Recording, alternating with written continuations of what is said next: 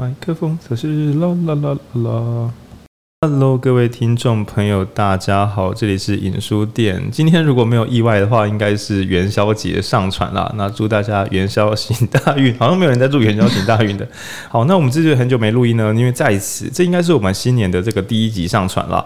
那之所以一直不敢上传呢，是因为我很害怕，因为新的一年大家不知道许什么新年新希望，一般不会实现嘛，对不对？那我们今年的影书店希望就是。从今天起到这个圣诞节前，那我们目标是每周双更，毫不间断。那我们之前呢，有些听众很喜欢我们，就是每周录音嘛，对不对？都时事梗。今年有一些会预录，因为每周双更还不预录，我的人生真的会完全被黏在 podcast 上，这样所以会预录。然后呢，今年的呃周末录音会是以前影书店那种呃比较就是。旧风格这样，那我们至于在这个周间会想要去跟一些台湾的当代作家或是一些流行的书做一些这个 fit，因为其实有时候那种畅销排行榜书我自己有爱看，然后我只是碍于一个我怕说我们旧听众会不喜欢我们录一些流行书，就是啊这周怎么是录这个，怎么不录经典书？那但我就想说不太对啊，因为当代的畅销书不就代表是我们不敢说它是永远经典，但它绝对是当代经典嘛？那大家都很在乎的议题才会变当代流行书啊。就比如说，大家都爆干有钱了，就没有人想看投资书，就是，但不是嘛？就是事情就是大家有这个需求，那所以我们为什么？而且我们现在看到的经典读物，其实大概也都是当年的畅销书，这应该是跑不掉的。很少有书说当时根本没人看，五年、十年后超多人看，这种事也没有那么常发生。那所以今年呢，我们会呃在周间的时候找找看，比如说台湾作者，那不是目前很流行的一些书，然后跟着录音。那当然，这个两倍压力到底能不能撑完呢？其实没有很有把握，但 就是呃试试看。那如果成功的话，听众朋友也应该就是喜欢节目的朋友应该会有点开心啦。但因为我们自己观察，我们的听众大概是节目上传后三天之内会有超多人听，然后就会少一些些。那所以呢，如果给这个忠实听众三天之后又三天，大家应该可以一直保持有这个快乐节目可以听下去。这样，那再加上说想读书实在太多了，就是有时候喜欢读的书排到八周之后，我自己也觉得有点不耐烦。那所以可以借由这个新节奏，就是可以多录一些喜欢的各式各样的书籍。呵，好，那在我们现在是过年期间的这个加工录音啦，对。然后刚才讨论说哪一天要上传，决定是元宵节这样。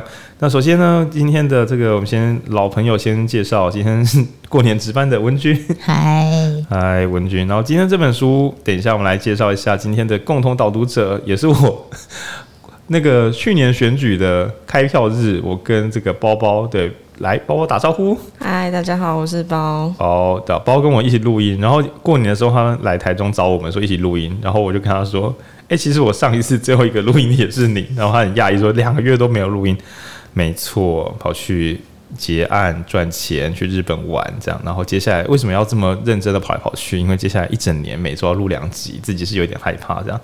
那今天要录的这本书非常的。重要，对。那我们本来想在过年的时候上，但一来是怕太赶上，二来是怕过年上我就要开始每周两集，我自己又被看病这样。这本书叫《童年情感忽视》。那呃，大家有没有过日子不顺遂，开始怪说要不是我爸妈？对，那这本书原则上在讲类似的概念，但是它不是讲创伤，不是讲说你被什么虐待啊、暴力攻击啊，然后讲的是父母亲的一些呃零零星星的小闪失，然后造成一些或轻或重的。不太好修的一些小障碍，那主要呢，如果你是已经自己觉得我很努力了，为什么我还是觉得日子过得不好？那这本书可能可以帮上大忙，因为有些事情根本就不是你一个人可以解决的。对，那这边在此预告，这本书因为又是心理智商师写的，所以没有意外的话，他的解方应该就是他心中的小期待，应该还是大家记得要去看心理智商。那在此呢，我们也是表先表达一个预先认同，就是我以前都觉得说，大家可以靠聪明才智自己解决这些情绪上的障碍，不干嘛。然后长大之后觉得说，母汤啊母汤啊，就是这种花钱下去智商。对对对，就是因为如果你已经你没事就没事嘛，怕的就是你打结了，还是自己想要解解看，然后就越绑越死这样。对，就是早期发现，早期治疗。然后这个观念，我相信很多年轻朋友都有，我们也已经讲过好几次。不过就是，嗯，在这个新的一年呢，重新讲一下。如果有些你不确定是不是你的问题，好，那你就拿一点点钱，对，去稍微咨商看看，说不定忽然就没问题了。呃，当然书里也说不要这样想，但我就觉得有时候运气好是这个样子的。好，那我们今天很棒哦，因为今天这个童年情感上面有收集三三个人，人多才会好玩，这样。对，这样讲好奇怪，然后打麻将这样。对，我们刚才还在问书里各种状况，确定大家能不能多少沾点边，免得大家都没有经验这样。嗯，好，那祝大家新年快乐。好了，那包包先帮我们简单介绍这本书好了。好，那今天想跟大家分享的《童年情感忽视》这本书呢，那刚刚有提到，就是内容会围绕在我们童年发生的情感忽视，那就是父母就是主要照顾者没有感没有办法感受到孩子的情绪，然后并做出适当的回应。那童年情感忽视的话，它书名其实有提到空转跟要怎么克服忽视。嗯，如果你有发生童年情感忽视在你身上的话，你可能感受到你的人生在空转这样。那从人呃书名，然后到简介提到的父母类型，以及受到情童年情感忽视困扰。会有什么样的情况？然后他展现出来的行为的话，就我其实蛮感同身受的。然后这边是没有心理的相关的指导，只是纯粹跟大家分享一下普通人。没关系的，我们影书店的听众都已经很习惯了，就是经济系没有毕业的，还有中医师，对，在这边讲各领域完全没有专业。我之前跟那些作者、译者。在聊的时候，我都抱着一个是门外汉，然后希望可以得到他们认同，对，所以不用担心，我们的听众已经很习惯就是门外汉的聊天这样，对对对。那我先跳跃，先问，就是那你你觉得你有你有人生有遇到什么困大困难吗？就是你有你你你之所以选这本书，是因为是为什么？为什么想选这本书？我那时候呃想看这本书，我是回头过来，就是最近回头过来才发现那个原因的。然后是因为我之前参加一个有关心理的工作坊，然后他是那个萨提尔，萨提尔，我跟听众朋友报备一下，就是因为我，嗯，大家呃有个东西关系理论叫萨提尔关系理论，那还有四种关于这个应对的，就是怎么讲，所谓冰山理论啊，就是有一些奇形怪状回答方式，它背后有一些不同的潜藏。那有四种，我们我本来是过年前想录，但想说到底过年是要看随大家的家庭到什么时候，我就往后放一点点。但是因为萨提尔关系理论呢，随着我在二零一八之后打萨尔达传奇打太久了，导致很多时候跟朋友介绍，我说：“哎、欸，你有那个萨尔达关系理论？”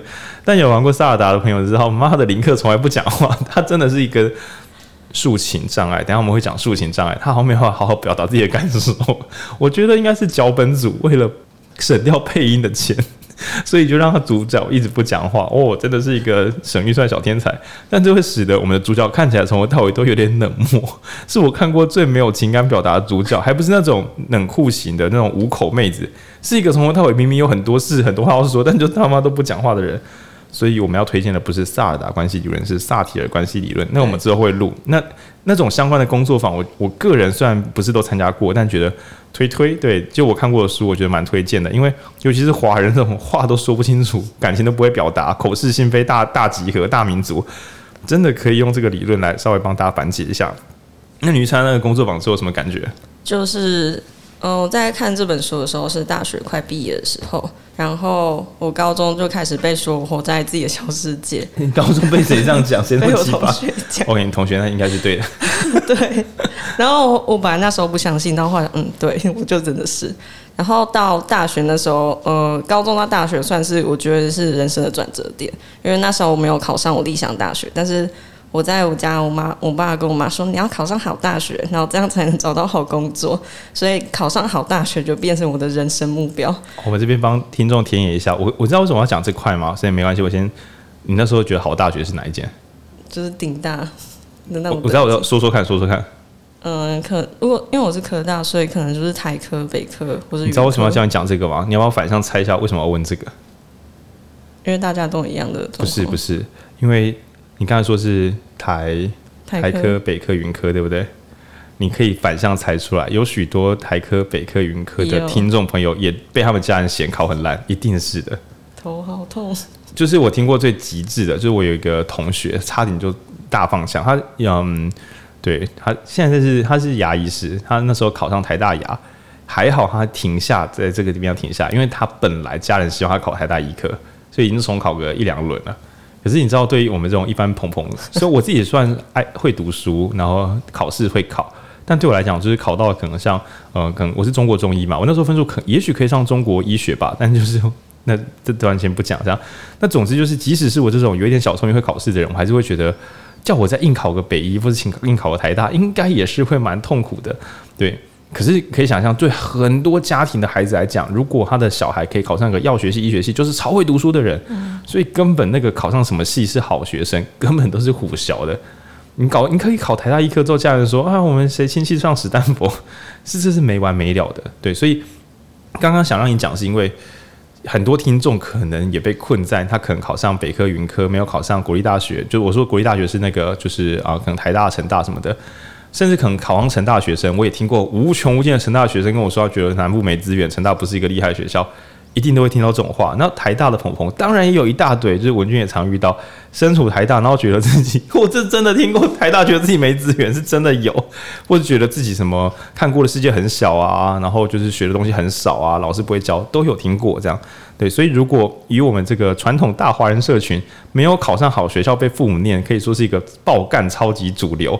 对，那可以跟大家讲，你考什么？你爸妈只要真心，当你爸妈真心想要念你的时候，你考上什么学校都没有用。对，他全世界都会来念你，这样对。好，不好意思打断，这样 好来。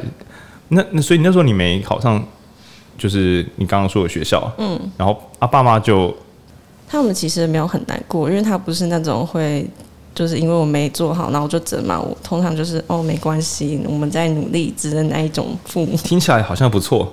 但是就是内伤，但是他们就是有点知道我状况，可是他们可能没有提出其他的方法可以来帮助我。哦，我知道，就是说没关系啊，没关系啊。但是你知道，你只要有一点基本感觉，其实是好像有关系，是因为没梗了，所以知道说没关系。对，嗯、呃，真的蛮烦的，那真的蛮烦的。哦，然后另外一个是我跟我姐的关系，因为我在高中的时候是读我第一志志愿，然后我姐是读比较家里比较近的那个学校，嗯。从小就是因为我成绩通常比他好，然后那个自我价值感是建立在成绩上。哦，对，我有听过这个，也是另外一个鹏鹏，也是姐妹，嗯，姐姐成绩比较差，妹妹成绩比较好。结果妹妹在某一次大型考试中没有考到超级好，就考普通好，然后忽然自我价值混乱。欸，这个真的是第二起哎。对，然后我大学刚好就是我姐上的大学，我们上的同一间大学，然后那时候的世界就啪。哇，就是整个就变得很空虚。然后那时候高中还好，因为高中就还有那个考大学的目标。但是上大学之后，就是就是呃，书里面说的那个人生空虚，就完全都是在说我的大学的时候。好，跟听众朋友报备一下，书里面一开始的起点，大致上他是先抓一种人，就是你有没有觉得你很努力，大家也觉得你是个很不错的人，但你自己觉得活得很空洞，就是不快乐。也不是很痛苦哦，就是感觉不太到快乐，不知道干嘛。然后作者呢，就是先把这这个客群全部捞起来，说：“哎，你们要不要来看一下《童年情感忽视》啊？”对，所以其实包包也等于是在类似的状况。那谁推荐你这本书啊？这本书我觉得好像不是算超级有名、超级热门。你你怎么发现的？我是自己发现的，就是在 Google 吗？Google 童年情感忽视？也不是，就是大学的时候，因为那个状况有点痛苦，所以我就想说要找方法来帮助自己。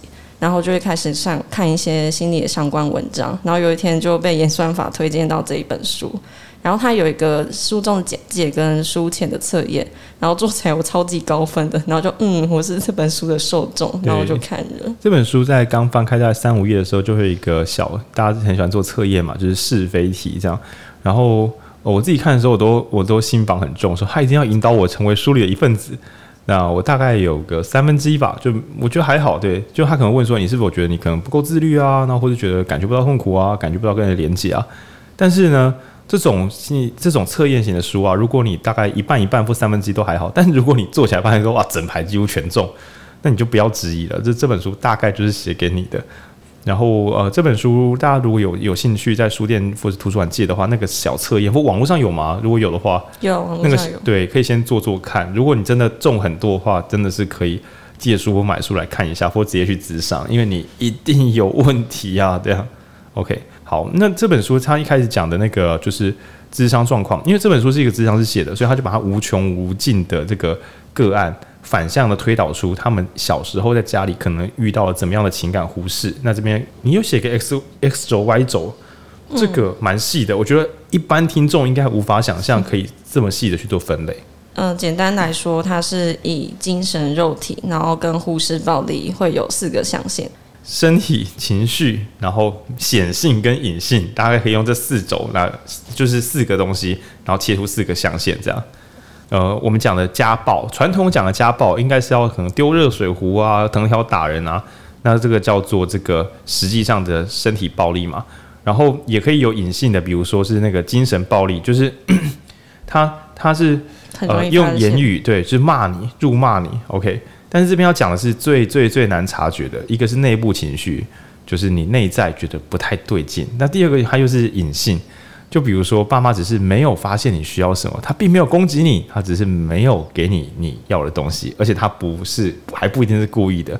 那所以这本书一开始切入这四个象限，只是想跟你讲说，我们今天的讨论是最难找的那一块。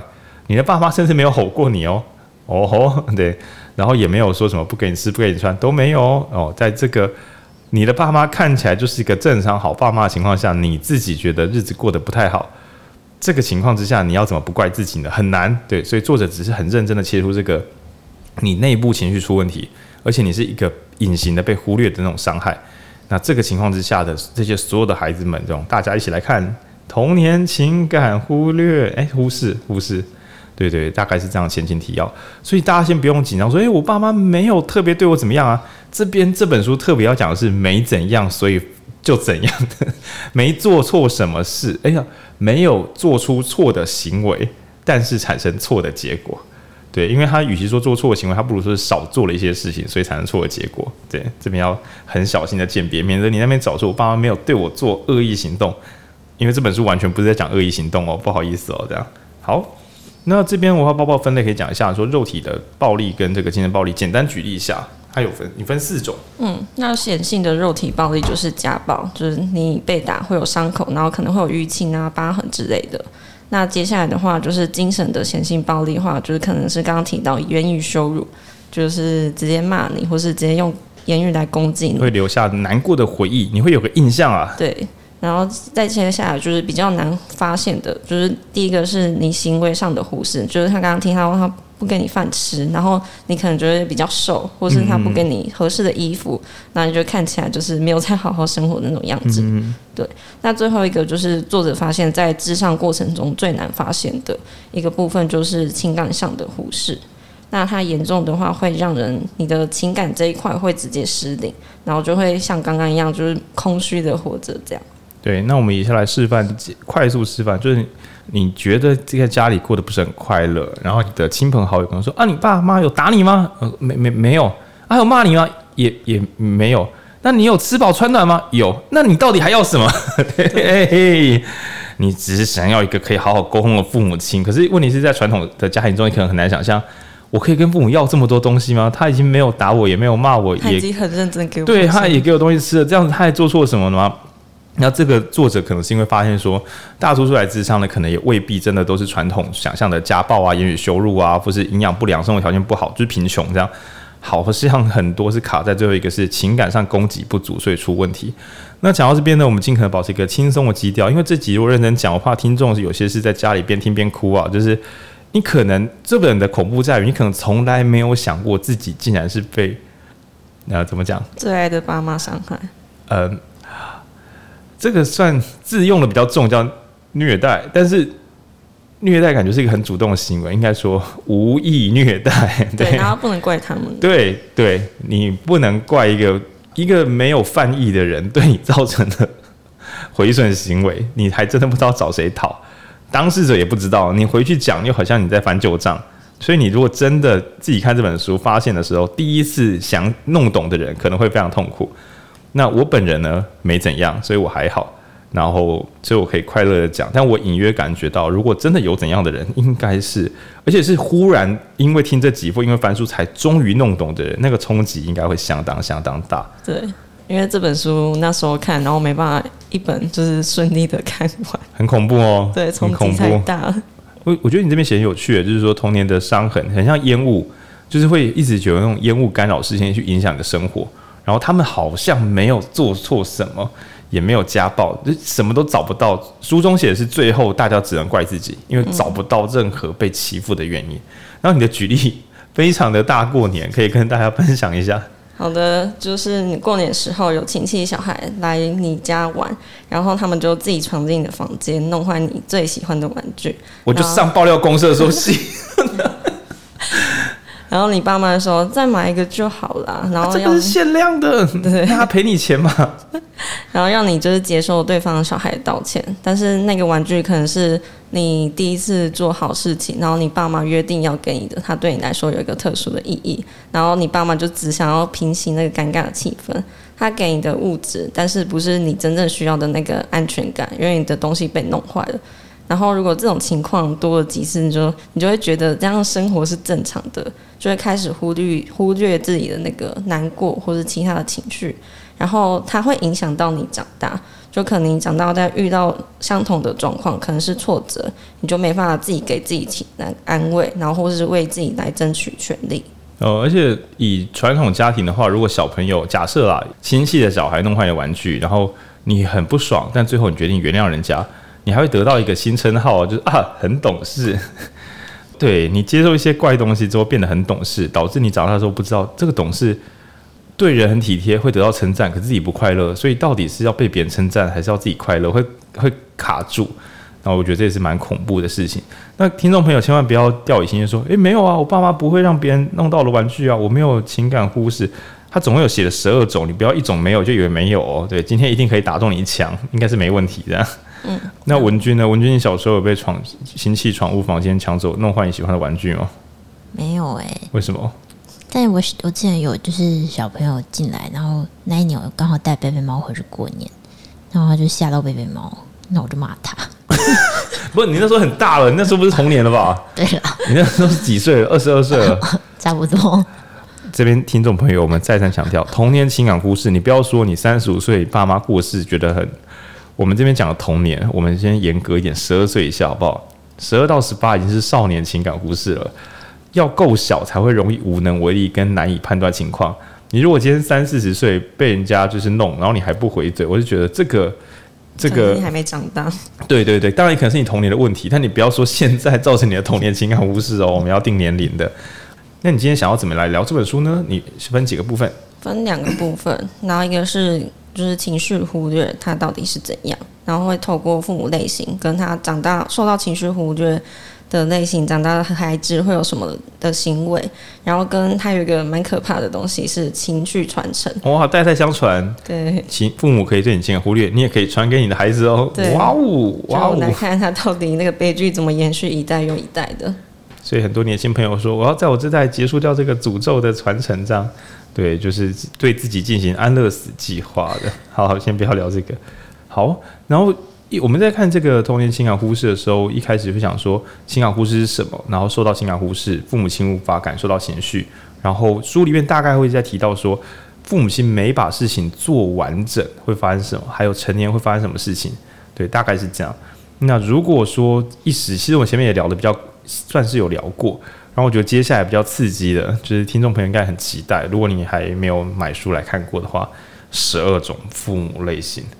对，如果你的父母十二种都闪得过，真的是蛮厉害的。因为我觉得或多或少、或轻或重，十二种都闪过，真的是加高嘎。对，好，那这十二种呢，我等一下有机会把十二种念完，真的，因为我觉得很刺激。这样，那包包把它简单先分类成三种，那我想先听听看你的三种大分类。好，第一个是他有自己的。困扰产生，所以他没有办法好好照顾自己的孩子。例如，他可能工作太忙，然后回家的时候就小孩可能就都睡了，或是他也没时间跟他谈心，或是他们夫妻大吵架，他忙着处理那些事情都来不及了，然后没有时间好好照顾孩子。那第二个是他没有意识到要照顾那些情绪，或是没有发现或不觉得这些情绪是应该要被注意的。就例如中国那边的爸妈，他们可能觉得情绪都不重要，你就给我考好考好就好。那最后一种就是他有想要做，但是他可能没有做对，就可能像是我们刚刚的过的那个例子，就是他觉得那就补给你玩具就好啊，然后他没有想到说你难过的不是那个玩具，就是他要的不是同一个玩具，对对，是那一个唯一的玩具这样。对，那这三大类的话，其实作者也讲了，大家看这本书时候你。本来不想怪父母的，现在又决定要怪父母了。但作者决定再写个防火墙，说不不，也不是叫你只怪父母，因为通常背景也会有背景成因，也很难想象有父母亲是故意要恶搞孩子的，所以可能是呃，也许是经济压力，甚至是里面有一个很可怕类型，是丧偶或离婚。也就是说，你的父母亲的其中一方根本就也是一个受害者，那他自己状况变超差，所以他根本没办法好好照顾孩子。就是刚刚讲第一大类。他被自己的困扰缠住了，就不能照顾孩子。那第二大类是他也许有力气吧，但是他没有想到要照顾孩子，他觉得，嗯，要任务型的把孩子变强大，也许他就管得很严格，或者是希望他可以有一个好的成就。那这时候就变成明明可以照顾，但是因为这个不觉得孩子需要用照顾的。那最后一种也是很可惜，就是他知道孩子需要照顾，所以小朋友考差了，他就嗯没关系啦。诶，也许你这样说啊，这样不行哦。对，作者等下会解释一下，然后或者说小朋友玩具被弄坏，说那我再买一个给你啦。就是这种父母亲大概已经把他想象能做的温柔体贴，能做都做完了，但书中还是很残忍的稍微去解析说，这里边还是有一些 bug。对，就是所以如果你嗯怎么讲，因为我我们看后台听众有二十趴左右是三十五岁以上的女性。真的，这是后台数据告诉我们的。那所以我自己觉得啦，书中有写哦，想要当好爸妈的人啊，更容易觉得自己没做好。那请大家不要就是 太责责，不要不要太对对，不要那么自责这样，因为呃。我自己蛮喜欢我爸妈，但回头看他们还是有零零星星的小放枪，但这并不会使孩子真的就整个烂掉，都没那么夸张这样。然后所以就是这本书比较像是说，这是一个新时代的整理方式。那我们就是用这个让自己有机会可以做得更细致，但真的没有完全做到一百分就，哎，不要那么自责啊，就没那么简单这样。对，放松就好，免得这本书最后是劝退大家不要生小孩，根本就没办法真的帮助到任何人。OK，好，所以要分成三种大类类别这样。这十二种，等一下我们要把它全展开解释。但包包这边有先写说，如果我们小时候升学考试是一个重点的话，那其实爸妈可能就会在这个升学考试的架构之下，呃，靠，今天措辞很容易讲错，嗯，无意之间做了一些对孩子有可能造成永久伤害的，这样讲好像很严重，呃，不经意之间呢，让孩子有一点这个长远影响，这样讲好像太轻，这样。嗯，误打误撞的让孩子不是很快乐的某些举动。好，那包给包包举例，我觉得举例写的不错。这样。好的，那我的例子就是，大家小时候应该是当考试集齐的那个记忆，应该是还是很鲜明的。对，就是可能你在嗯国中的时候，你搞砸，你很认真考准备了期中考之类的，然后你回家的时候，就爸妈就很忙，可能还要忙着煮饭，然后没有注意到你心情很低落。哦这个哎，这个好玩哎，这个这是一种。来、嗯、来，文君，你小时候有认真准备考试，然后回家爸妈忙着工作，没有注意你心情低落吗？嗯，还是你没有认真准备考试？我没有认真准备考试，而且我也很少考砸。写的考，好啊，可恶，因为你知道。在这个升学体制之下，如果你天生很会写选择题之类的，是真的很可能毫无伤害的度过整个青春期。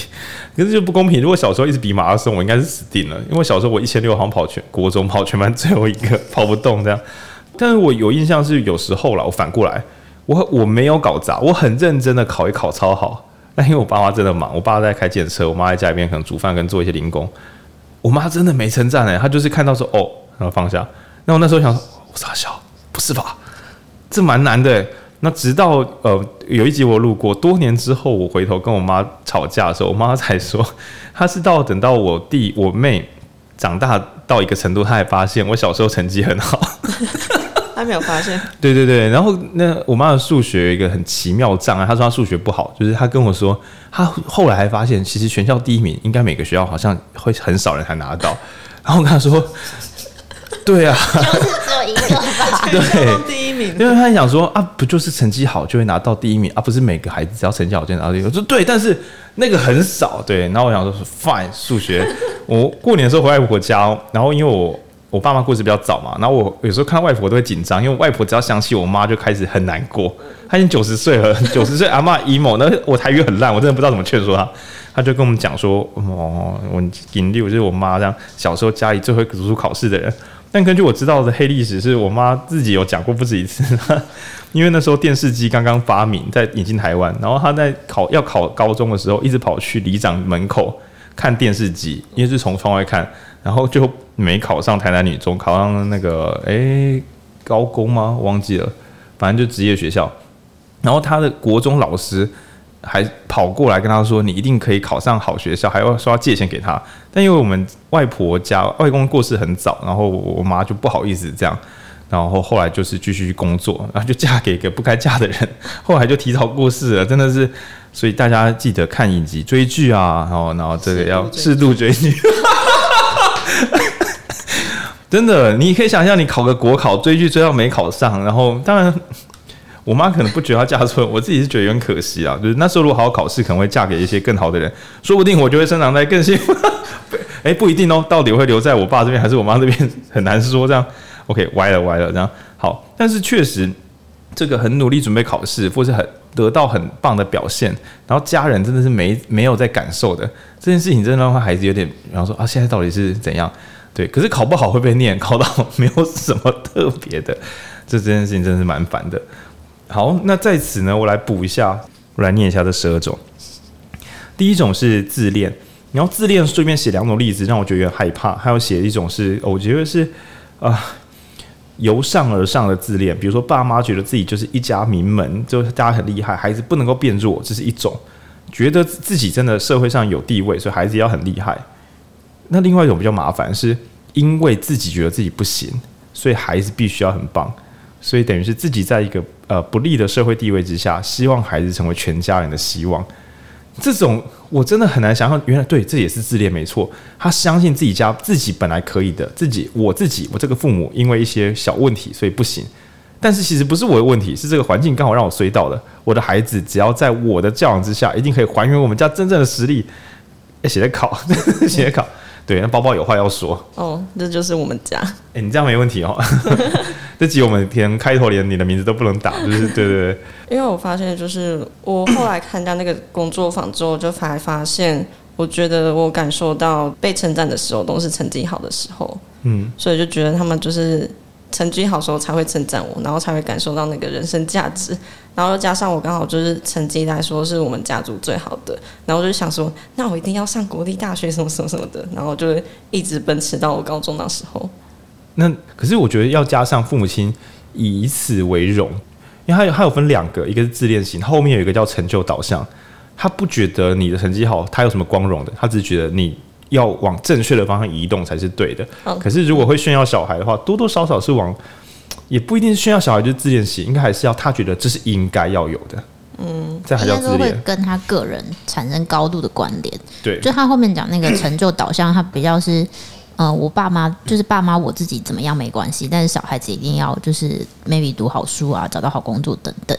但是自恋型这种比较像是。你做什么都是在实践他个人的一种，或是家族对 的一种成就。对对对对。而且我觉得这个自恋的重要意涵是，那个家人觉得我们本应这么好，所以你做到是本分，这才叫自恋，而不是你好棒哦！你看我们家这么棒，不是，是我们本来就该这么棒。你现在就是你合格了，哎，你完成了。但这时候我觉得来说，要跟高自，就是你家里状况很好的那种自恋型，跟全家其实都普普，你很好还被当做是理所当然，这个会更扭曲。因为如果我好是理所当然，怎么没有全家都超级炫炮、超级强大？对，当然如果是全家都超强大的自恋型，压力也很大。因为如果你放枪，就变全家族只有你放枪，那也很恐怖。对，所以没有哪一种比较好，都很恐怖。OK。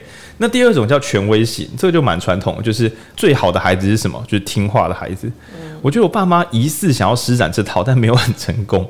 为什么？因为我爸妈，嗯，理论上我成绩很好，他们应该如果是自恋型父母，应该要觉得就是对浩宁最棒，这样我们家就是应该这样。但没有，他们完全没有把我成绩好当做是一件了不起的事情，他们忘了。对，那反而我妈有一点点想要权威，就是他觉得孩子乖乖听话最重要。我记得我小学一年级的时候，我爸妈很认真的跟我说，他觉得我们家是一个普通家庭，所以重点就是去学校跟老师好好听老师的话，因为人家是老师。但我不知道哪里坏掉，我爸妈明明这么认真的叫我好好听老师的话，但我很肯定我没有，就是而且我没有要忤逆父母的意思，我只是真的太皮，我就一直想我可以在哪里做一些老师没想到的不能做的事情，然后可能会被骂，不可能不会被骂，然后再解释为什么你不该骂我之类的，叭叭叭。对，我没有很成功，所以我我一直在童年经验中，我爸妈呃觉得我妹是一个比较好的孩子。当然这可能是我的误判，可是因为死人不可考，这样，就我妹可能会好好的去上学，好好写作业，就不会字乱重写。你知道我小时候会写那种国字本，我的字写太乱，重写的几率应该有个破五十趴。我一直觉得我小学写了两倍的作业，对，好好守规矩，不要出乱子，是我爸妈对孩子的一个很高的一个这个指标。那我一直没有成功做到。可是因为他们又不太会打骂，他们就会觉得不太好，但是也不太会臭干我说，你为什么又字写那么乱吗？啊，你又重写哦，啊，这样写很多行吗？好，那你你要写写到几点？然后我就一个人，大家在客厅看电视吃水果那边写到十一点这样，然后我妈就有点觉得说，是要跟老师讲一下，是看可以怎么样，不然这样子，因为八行重写之后，第二天作业十五行嘛，二十三行，一个字很烂的人写二十三行 就会更丑，所以我到。我记得我小学三年级的时候，第第三天，我好像就把作业叠到那时候礼拜五有个综艺节目，就先不讲人家名字，不然老人抽到票出来。我记得我在那个礼拜五很想看那个节目，但我当天要好像有一个破百行的作业要写，我根本写不完。然后后来老师还取消，就很像是那种破产就重来这样。那所以我觉得我妈虽然有叫想叫我好好的乖乖的做事，我爸也常跟我讲说要循规蹈矩之类的，但是不知怎么的没有很成功。对，那我们觉得你爸会叫你循规蹈矩吗？你爸不是工程师吗？嗯，可是因为我跟我哥都非常乖，就是我们家的状况也蛮微妙。就是因为我小二的时候，我妈就过世了嘛。然后在那之前，我们就已经本来就是好孩子的。在那之后，大家又会我说大家就是其他的老师或者什么姑姑阿姨之类的，他们就会说，就是我们都很乖、很棒、很会照顾自己，书念得很好，然后。所以我们也觉得这应该是一件好事，然后就是继续维持下去。这边要跟听众讲一些很复杂的事情哦。有些时候我们会觉得是我们父母对我们很差，对不对？有时候，可是有时候其实很多好父母是误打误撞的，不用成为坏父母的。就是你天生就生一个很会考试的孩子，父母亲就不用去演演什么什么自恋型父母啊、成就型父母啊。父母亲还没有叫小孩子考好，小孩子已经考好了，使得父母亲他也许本来会逼你考试的。他本来并没有想不逼你，只是你考考完了，所以没事。父母亲本来想当权威型父母，结果你刚好天生很乖，所以他只是刚好闪过了那个 bug。那反过来讲，就是今天你父母亲的一些恶性诱发，诶，可能就是你真的是个皮蛋，呃，不能这样讲话。没有，所以我觉得有时候，如果你是父母亲的话，有不是有一个理论，什么天使宝宝理论，就是有些生下的小朋友，诶，他就是不太会弄倒东西，好好吃饭，晚上不哭。你问父母做了什么正确教养？没有，诶，运气好这样。那所以这有时候是双向，当然这时候又反过来说，所以我爸妈骂我是因为我不够好吗？哎，也不是这样说，怎么说怎么错，就是这几个重点的。对，你把事搞砸，你爸妈也不该这样对待你。但是，那你爸妈没有对你搞做很坏的事，很可能是因为你误打误撞把事情搞定了，倒不一定是因为你有神圣父母哦。大家有时候就是这个真的很幽微，又又加上是童年记忆，所以会产生超大量误判。请大家尽可能想未来怎么做就好，不要去回头追。我想我爸妈那时候是做错了，就是呃，你只要能够自己挣脱开就好，不要再去问那时候怎样，没人知道好吗？这都是我们记忆的脑补啊，对。说不定我爸妈那时候，哎、他们好像有打我。我妈在她的日记里面有写到，就是我有一集有录很好笑。她说我不该一直打浩宁，但那时候我算一算，是我一岁两岁吧，我一点印象都没有。而且理论上他应该打到我会成为一个畏缩、害怕、尊重权威的人，看来是打太轻了。对，所以你看，他们想成为权威父母也未必会成功。所以倒不一定是说啊，浩宁的爸妈就是比较开明啦，所以他才哎、欸、没有 运气运气这样。好，第三种。放任型就是刚刚提到，有些爸妈可能因为自己的关系，然后没有心力来照顾小孩，他可能就是在那个时候他就是很累，然后就只会对。你说：“那我们下次再努力。”但是你也不要让我担心，我已经这么累了，你怎么没有照顾好你自己？那他们的共同点就是，他们只关注于在成绩这件事上，而不是你，然后也没有帮助你怎么面对。你因为。嗯，搞砸认真考试所产生的情绪低落这个状况，然后或是我们之后要来怎么准备考试，然后你就会相信都是我自己不够努力，然后那个难过也也不是嗯需要被产生的情绪，然后你的自我价值又会跟成绩连接，你的成绩不好对你自己不够好，所以它长期下来就可能会有造成情感忽视的状况。OK。这边也很麻烦，就是说父母亲逼得很紧是不太妙的。可是有些放任型就是觉得说，呃，没关系啦。可是这个没关系，来这边也是要放慢动作，不然怕大家没有感受到。呃，你今天呢，就是去做跟同学一起做报告，大学同学做报告，然后你早上的时候，就是因为你真的有些东内容没读懂，所以做起来的时候你就觉得靠，我做超水的，真的不行。或是影书店今天就是有一两集录超烂，我自己觉得，看我录超烂。结果听众会不会是不错啦，没关系啦。干，我会想说在没关系三小哎，就是那个没关系隐含着你的能力本来就只有到这边，可以真的不要这么对你 OK 了啦，OK 了啦，这样就好。我不及格，我不及格，没关系啦，你努力过了。干，其实你自己可能想都，我还未必真的要努力到，或者我还在想办法，就会被提早认证，不用再努力。一种是逼着你怎么不变得更好，一种是哎、没关系，你可以不用更好，没关系，你是可以不用更好的那种人。这边讲的放纵啊，最恐怖的事情就是不回馈。那我们回到公司来上班好了。某种程度上，你父母亲放任，你可能还觉得说哇，爸妈好像是爱我的。可是今天如果你在公司，你把案子搞砸了说，哦，没关系啦，没关系啊，这案子就搞砸了。这样你应该心中几年会大想，就是说靠北怎么会没关系？要被辞。对对对。那这样说，父母亲，如果你现在当父母亲，可能一边听一边一头雾水，说干，所以到底要怎么教小孩？逼他会说我在自恋虐待，不逼他说我妈妈的在放任，该怎么办？其实这真的是绝大多数父母的困扰哦，绝对是的哦。有些人会期待父母亲能不能够不要管自己，青少年最大的梦想，不他不要管自己。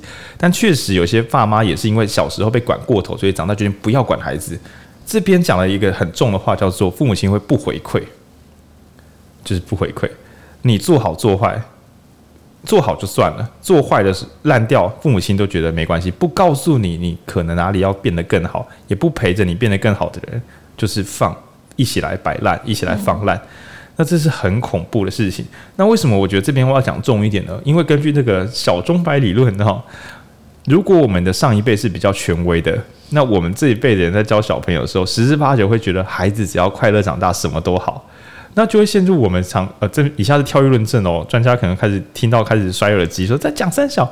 我怀疑那种北欧式那种美丽国家，可能就是这个怎么讲？如果对大家就是不要太有要求，跑过头变成不要有要求，变成你要做什么都可以，可能会变成一个毫无方向性，没有人会说你不好的，就是像是一个山谷之中投石头，一点回音都没有，应该会造成一个空虚的心。没有人会说我做错任何东西，可是我觉得我没有很快乐，那到底是哪里有问题呢？对，那我这边讲一个这个题外话，来哦，起争议时间。我自己觉得啊，把孩子送去实验教育的父母啊，有一定几率是为了让他探索他自己。但是如果只是在学校成，如果是因为在学校成绩很差，压力很大，所以决定送去实验教育，我个人有时候会怀疑，看这是不是很认真的放任？就是花很多力气送去一个没有压力的地方，这样就，我想请文君跟我讨论这件事情。这样，我觉得还是要看你送去的地方跟目的吧。就你如果当然只是为了逃避压力，就是书里面有另外一个例子啊，就是那个人的妈妈，她是单亲，然后她妈妈就是很放纵她，所以她长大之后她的工作就是一直很不顺利，因为即使到了截止日期，她都没有办法把工作做完。那就换个工作嘛，没关系。然后就一直换、啊，真的一直换啊，真的一直换。对啊，然后所以我觉得就是也是要看你送去的地方在干嘛，跟目的是什么。就你如果只是要一个完全无压力的地方，那确实就是有可能造成像书里面那个案例一样，他其实没有学会他真的应该要学会的东西，负起责任啊，或者是。呃，跟遵守约定啊这些事情，真的。所以其实你知道，要教小朋友，他比较像是说教小朋友为自己负起责任。他如果做不到，陪着他成为可以负起责任的人。嗯，大概是这么细致的东西。但是如果我们不小心把它简略变成，嗯，成绩要好才是好孩子。诶，其实不是，是让他愿意负起责任，且相信自己才是一个好孩子，而不是成绩好就没问题了。因为说不定他只是很会写选择题赛道而已。真的，其实。嗯，我身为一个这个中医学系，那当然也看过很多成绩好的同学或什么的。但是你有时候会看到有些人真的是成绩很好，但成绩之外的事情的抗压很低，所以表现他小时候可能是误打误撞在单轴超强，但他其实没有学会面对压力的正确流程，这是有可能发生的。那我们的对台大孔孔来说说看，有的很多是因为你成绩很好，然后大家也都把就是刚刚就是你就是讲那个成就导向嘛。那他就是爸妈也只在乎这件事情，然后他就变成说，你只需要把这件事情做好，然后所以你其他就是他们也很。也是一种放任哎、欸，其实也是一种放任。对啊，就是有时候会觉得，哎、欸，这样很好，很保护小孩或什么。那他其实就是他也没做过家事啊，然后他也没在跟亲戚互动啊，没都没关系，跟这个是另外一种放任，是另外一种放任。对，就是你就觉得他只要成绩好就好了。但他其实就是最后，就是他就已经二十岁了，他还是什么都不会，因为他从小到大你就让他做一件事情。文君听起来像是在台大，不要不要不要不要，没有没有不一定啦，呃，可以可以说是就是大体制有时候。考试项目拉得太窄，大家就真的只拼那个东西，然后父母亲也跟着迷失这样。然后第四个呢，这个真的就很难为了，叫做死亡或离婚，就是父母的一方消失了，而且这边要标注哦，是童年情感忽视，所以就是十二岁以下的时候，其中一方呃走了。对，那这个走了造成重大打击，在打中孩子之前呢，应该是留下来的那一个人先受了重伤，所以那个留下来的人大概也把力气拿去自我修复。啊，当然，如果你的残存的爸妈状况好到爆，就是虽然是离婚或单亲单亲，但还是很健康阳光的话，那 真是一个了不起的人。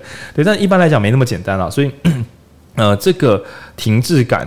你简单讲，就是你留下来的那个爸爸或妈妈已经变成一尊石像，他已经变成石头人，他不太能够好好的表达情感，那甚至可能怕小朋友难过，所以不要再聊难过的事，那小朋友就会变成，所以到底发生什么事？那这段呢，留给文君讲，毕竟我没有发生过，你有发生过吗？没有，哇，只能给您讲这样。好。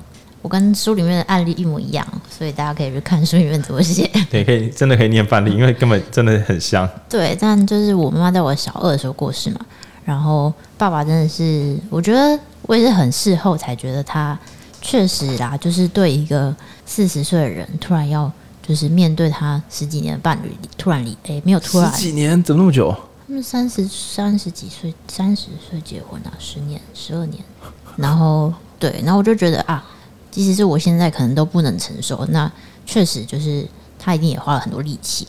就我也是会曾经会觉得他为什么都不讲清楚啊？为什么都不讨论？就我们从来不讨论我妈过世这件事情，我妈仿佛就消失，就突然消失在这世界上。然后我但但提起来大家又很难过，所以提不提好像都很尴尬。讲了很难过，不讲闷闷的。对，呃，表现不要讲好了。对，然后之类的。然后我也是一直到大学，就因为其他状况，然后去咨商，然后才。回忆起，就回顾这件事情，才觉得说啊，其实他也有他的困难。然后，呃，我有一些问题，那但那也不是我造成的，嗯，不是你的错。就是，对对对。然后，当然也不是我爸的错，因为他他也尽力了，嗯，就是大家都尽力了，但大家都有一些受伤，这样子。对，这边讲一下标准流程。离婚是一回事，但我们先用死亡来讲，就是书里面的举例是癌症啦，就是其中呃爸妈的一方得了癌症。那通常因为小朋友太小，这边再要重复哦，是童年情感忽视哦。今天的标语就是对，因为如果你已经成年的话，其实不太可能真的都闷着不讲，大家觉得大家都大人了。但当你的孩子可能还是一个小学生的时候，父母亲活着那方要很认真跟自己的孩子解释，哎、欸，你妈其实现在得了这个癌症，然后开始画 T C 包跟那个没有开玩笑，就开始解释说。就是我觉得你光你的爸妈快死，你的另一位对对。对，你要跟小朋友解释到底死亡是什么？是什么，还有为什么会死，还有为什么救不起来，然后讲这个当事者应该也都很痛苦，对，而且那个情况突如其来，就是大家都没有招架的。哦，我跟你讲更麻烦的，更麻烦的是不是突如其来？你都折磨太久，就是癌症，如果是中风是两天过世是一回事，但是麻烦的就是慢慢变差，就变变成很像是家族一起来演一出，其实没怎样。哦，然后就死掉了。嗯，哦，我觉得像我我妈大概就是前后治疗，然后呃，她大概治疗就发现到过世大概是两年，然后她最后，但她最后其实已经有我不知道那到底有多久哎，可能半年以上，她是就都住在就已经在安宁加加护安宁，对对对，对。但是我觉得，呃，我妈过世的时候，我跟我哥其实没有太难过，因为我们其实大概知道发生什么事情。然后，但是最好笑的就是。因为这样还被称赞了，就是他们就觉得我妈花了很长时间帮我们做心理建设啊，什么什么的。但我就说，事后想想觉得 没有啦，其实没做，是是孩子在模拟一个最佳化版本。所以今天讲童年情感故事都是孩子，因为其实没搞清楚状况，但一直在模拟最佳化版本，然后演到还被称赞，就想说那再继续演下去好。但是其实，所以我们现在演三小。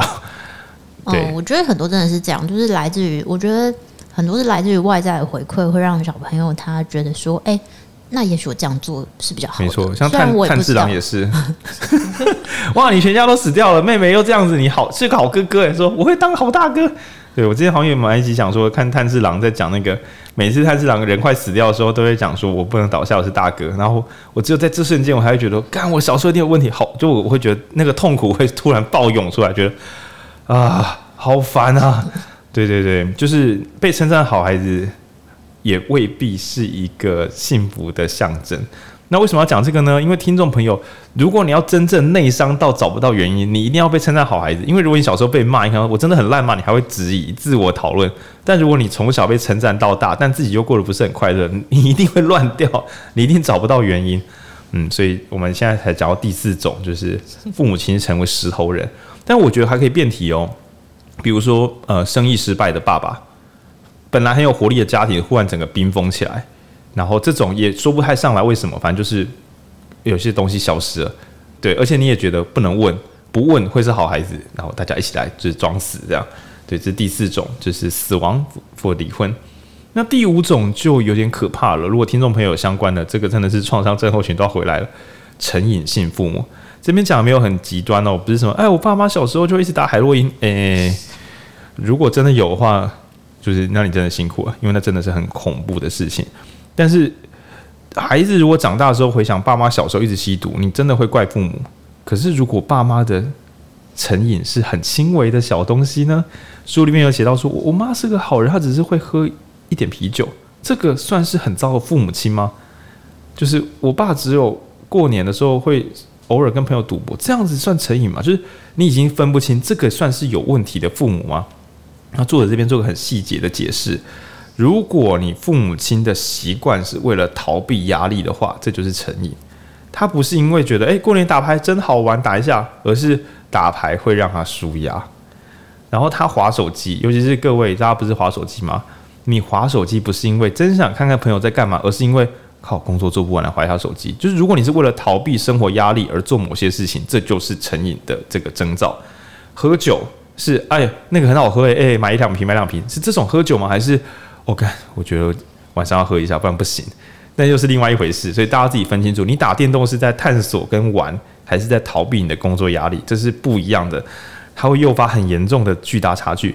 那为什么成瘾这么严重呢？因为在书里面写，这里真的有点恐怖，因为我爸有一点点很细微，就可能是在我的有记忆之中，只有出个两三次包，我就会记到现在。那如果你是每天呢？那这个伤害可能很巨大。他写的是。最恐怖的在于，一个总是很完美的父母，在某些时刻会变得不稳定。那作者是写说，比如说有个例子，你的爸爸可能平常都是好人，只是他偶尔会喝酒，喝酒时情绪不稳定，所以他就在一个球赛之后，本来颁 MVP，然后就他爸这时候喝酒，然后就颁给一个他的同学，他爸就站起来大骂说：“为什么不是我儿子？”这样，然后这个。鹏鹏就觉得自己好丢脸，为什么我爸要这样起来闹事？他后来对打球这件事情就没办法再燃起热情，因为他觉得很恐怖。你的父母总是很棒，但他偶尔会失灵。这个偶尔失灵导致孩子觉得是永远都在就是一个压力之中，一个恐惧之中，而且是随机的会毁掉，就是他所觉得美好的理想世界。对。然后我爸，呃呃，嗯，在我妈过世之后，他的喝酒是为了就是喝完酒让他可以好好睡觉，然后可以早上起来工作。我倒是觉得我妈过世之后，他的喝酒不太算成瘾，因为他真正的不不工作的假日是不喝酒的，这真蛮有趣的。他是在每天明天就一定要出门去搬饲料，所以他今天一定要睡满，这时候会喝酒。然后喝的时候也不太会吵闹什么的，就是 安静喝，就很像是吃药这样，就是把一瓶酒喝完然后睡觉这样。对，那反而是在我妈以前还在的时候，我爸可能有时候可能跟朋友聊天喝酒，然后有时候就会过嗨，然后有时候就会有一些呃比较冒犯的行为。那我会觉得很真的是很怪异，就是跟我平常看到的我爸不太一样。对，这个以当代的话，大家要小心玩有手机游戏。之前有一些社会悲歌，就可能小爸妈。逃避照顾小孩的压力，然后经济也不稳定，然后玩手机游戏玩到小朋友没有吃饭都没发现，就是大家要小心。就是如果你有任何，先不要管有没有孩子啦，你本人为了逃避压力，反复的做某件事情，这个请自己要注意，这个可能要找一个人帮忙。对，因为那个逃避可能会让你真正的真实世界在崩塌。这样，对。那这边的成瘾呢，有一种变体哦，就是你的工作狂父母到底是热爱工作还是害怕家庭生活？如果是害怕跟小孩子沟通，所以一直工作，这可能也是成瘾哦。对，好，那接下来呢？哦，下一个就麻烦大了，麻烦大了，忧郁父母。就是爸妈超级没活力，然后没办法给你任何正面回馈，总是看起来很难过的样子，让孩子觉得我要做点什么让爸妈开心点，但总是不会成功，因为你爸妈本身状况不好，他需要是咨商，不是孩子把事做好。对，那我们来预判一下，哎，你们有忧郁父母啊？没有，不算吧？哦，因为文君是比较丧偶之后的忧郁，嗯，他比较是丧偶，不算是，应该是丧偶冰封，对，然后还不算是忧郁这样。我自己我想一下，应该没有，应该还好。但是呢，还好我们的动漫作品中有放超多忧郁父母亲哦。那在名作《晋级的巨人》里面，有一对兄弟，他们遇到同一个爸爸，但同一个爸爸是两个爸爸，就是那个吉克跟爱莲。诶，你你有看《进击的巨人》吗？有，就是主角爱莲的爸爸跟妈妈超级爱他，他在一个有爱的家庭中成长，但他同父异母的哥哥吉克小时候遇到的是一个死人爸爸，他对他爸只会跟他讲，就是说不要，就是不要。不要管事，就是在恐惧之中长大这样。所以呢，当今天你的爸爸身处在一个高压的封建国家之中，只会跟你说：“你不要这样，不要那样，不要这样，不要那样，可以不要再就是给我们添麻烦了吗？”然后不给你任何正面的情感回馈，那使得同一对兄弟长成完全不同的样子，虽然都有点不妙。这样，对，那总之在极度忧郁的父母，很可能导致孩子异常循规蹈矩，因为他会设法自我最佳化。看能不能够让自己的这个很难取悦的爸妈有一点点欣慰的感觉。要来介绍另外一个老动漫就更恐怖了，跟大家讲，爸妈这个自己忧郁的话，自己真的要好好的找咨商师，然后或是请伴侣稍微护航一下，不要让小朋友直接碰到你的超级忧郁哦，因为小朋友很脆哦，你的浓度那么高，小朋友直接 lanky 这样。呃，《新世纪福音战士》这样，包包你有看过吗？这个更老了，我有听过。OK。那我跟我们的老听众朋友来分享《新世纪福音战士》里面的二号机的女主角叫那个不是妙丽杰格兰万，哥这样讲错，名字香啦，拍死拍死，这样都是德国这样。好，嗯，二号机的这个主角明日香呢，这边是爆个雷了，反正一九九七年的动漫你还没看过，是觉得你就是没有要看的意思这样。她的母亲也是在精神病房中，反正就是精神状态很差，然后。她身为一个完美女孩，她只要能够考好成绩，通过考试选上驾驶员，她的妈妈就会说她是一个好孩子。但她好像这个母亲好像是先生外遇还是什么，忘记背景，忘记她先生的背景了。反正就是她妈妈一直想要得到她先生的认可吗？还是怎样的？那总之呢，最后在这个二号机的女主角就是明日香，她的就是强势女主角，很有自信，看起来很嗨，很有力量的样子。她最后一次跟她就是通过那个 驾驶员甄选的时候。推开病房，他妈上吊，然后拿着是她小时候最喜欢的娃娃，这样，哇干！忧郁的父母亲真的，大家自己斟酌一下。这个，所以虽使得你真的只能够从你的你那个满分是为了取悦父母，当这个东西没有边界之后，你那个自我追求满分变成没有上限，永远不会有终点，你只能不断的变成最强的人。看，那是很恐怖、很孤寂的事情，这样。那如果以升学环境的话，相当于是你的爸妈刚好状况不好，然后你误以为考试读书考好可以让你爸妈开心一点，但其实他需要是智商，不是你把成绩搞好。你如果没有发现这点，就是你的家人、重要家人，不管是爸爸还是妈妈，甚至是另一半，总是看起来没有很开心的样子，很可能不是因为你表现不好，很可能是因为他忧郁症，他可能只要吃两颗药就没事喽，不要再瞎搞喽。对，因为很多长辈就觉得吃那个药很丢脸，然后。就是大家一起想用一些民民俗力量，我讲的不是偏方哦，我说的是我们一起努力哦，用爱把事搞好起来。这种民俗力量很可能不是这样搞的。对，那极度忧郁的这个家人家长，很可能会使孩子尽了全力，然后仍然不知道到底有什么用，然后这绝对会让你一辈子耗尽力气都得不到任何关爱，因为这个搞错喽。这样 好，那下一个就蛮亚洲的工作狂父母。那简而言之呢，家庭会给你的回馈，有时候比不上整个社会给你的回馈。对，那所以尤其是传统男性啦，就是很认真工作，都没有照顾小孩，甚至大家上节目采访还讲的好像是，我就我隐约都会觉得，看这是不是有点自豪哈？就是啊，我都没有照顾到我的小孩，还好无爱砍树杀小的这样。对，然后久了之后变成一种典型，就是这样子，好像也不是很糟的父母，至少他们很负责任嘛，把孩子都照养好了嘛，有付钱了嘛，对。那这当然也是不太对的，因为小朋友从小就会感觉到我的快乐与否，其实比不上工作，就是孩子也会懂事哦。爸妈这么忙，对，那当然有时候会进化，就是小朋友还跟着爸妈一起工作，那有时候又没事喽。为什么？因为工作狂父母遇到一个提早变工作狂的孩子，还变成好伙伴，还变成好朋友的关系。这时候有时候大家说啊，父母很会教，没有，是抽到好签。命运的安排时，这这对那个亲子刚好不会互相伤害。其实并没有什么策略跟技术，对。但是你可以想象，有些工作怎么可能小孩一起可以一起做？那所以可能小孩就被提早早的被放在很远的地方。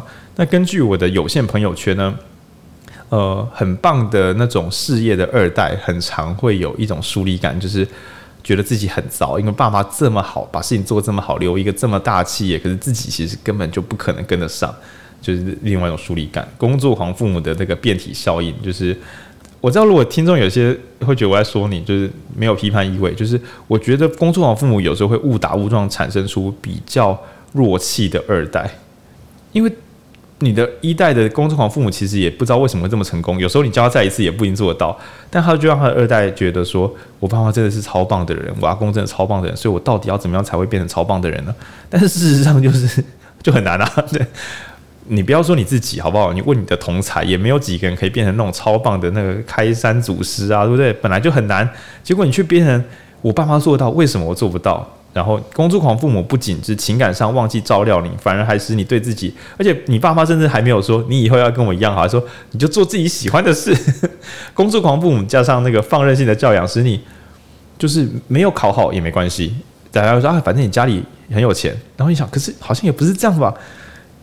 爸妈表现很好，又没有要求你，然后又没有时间陪伴你，就混起来之后，这可能也是一种伤害。更糟的是，因为你家里太有钱了，所以你还不敢跟别人讲，你觉得很空虚。然后啊，你又没差，你又不用工作，靠腰，就是很有钱的人也不知道怎么跟自己那种要去上班的同学讲，自己其实不知道该做什么比较好。对，这也很恐怖。然后下一个叫做特殊需求成员，这就比较哀伤，就是。你的亲戚，比如说你的阿公阿妈，那或者说你的弟弟妹妹、哥哥姐姐，有其中有一个人身体状况很差，导致其实全家人都要照顾他，使得从小你就觉得我的爱要分过去是，这才是对的。我身为一个好孩子，照顾弟弟妹妹，好，有时候不是这种长子相对剥夺感嘛？可是那个随着大家三岁五岁之后，其实哥哥就没有必要一直在那边贴着小朋友照顾。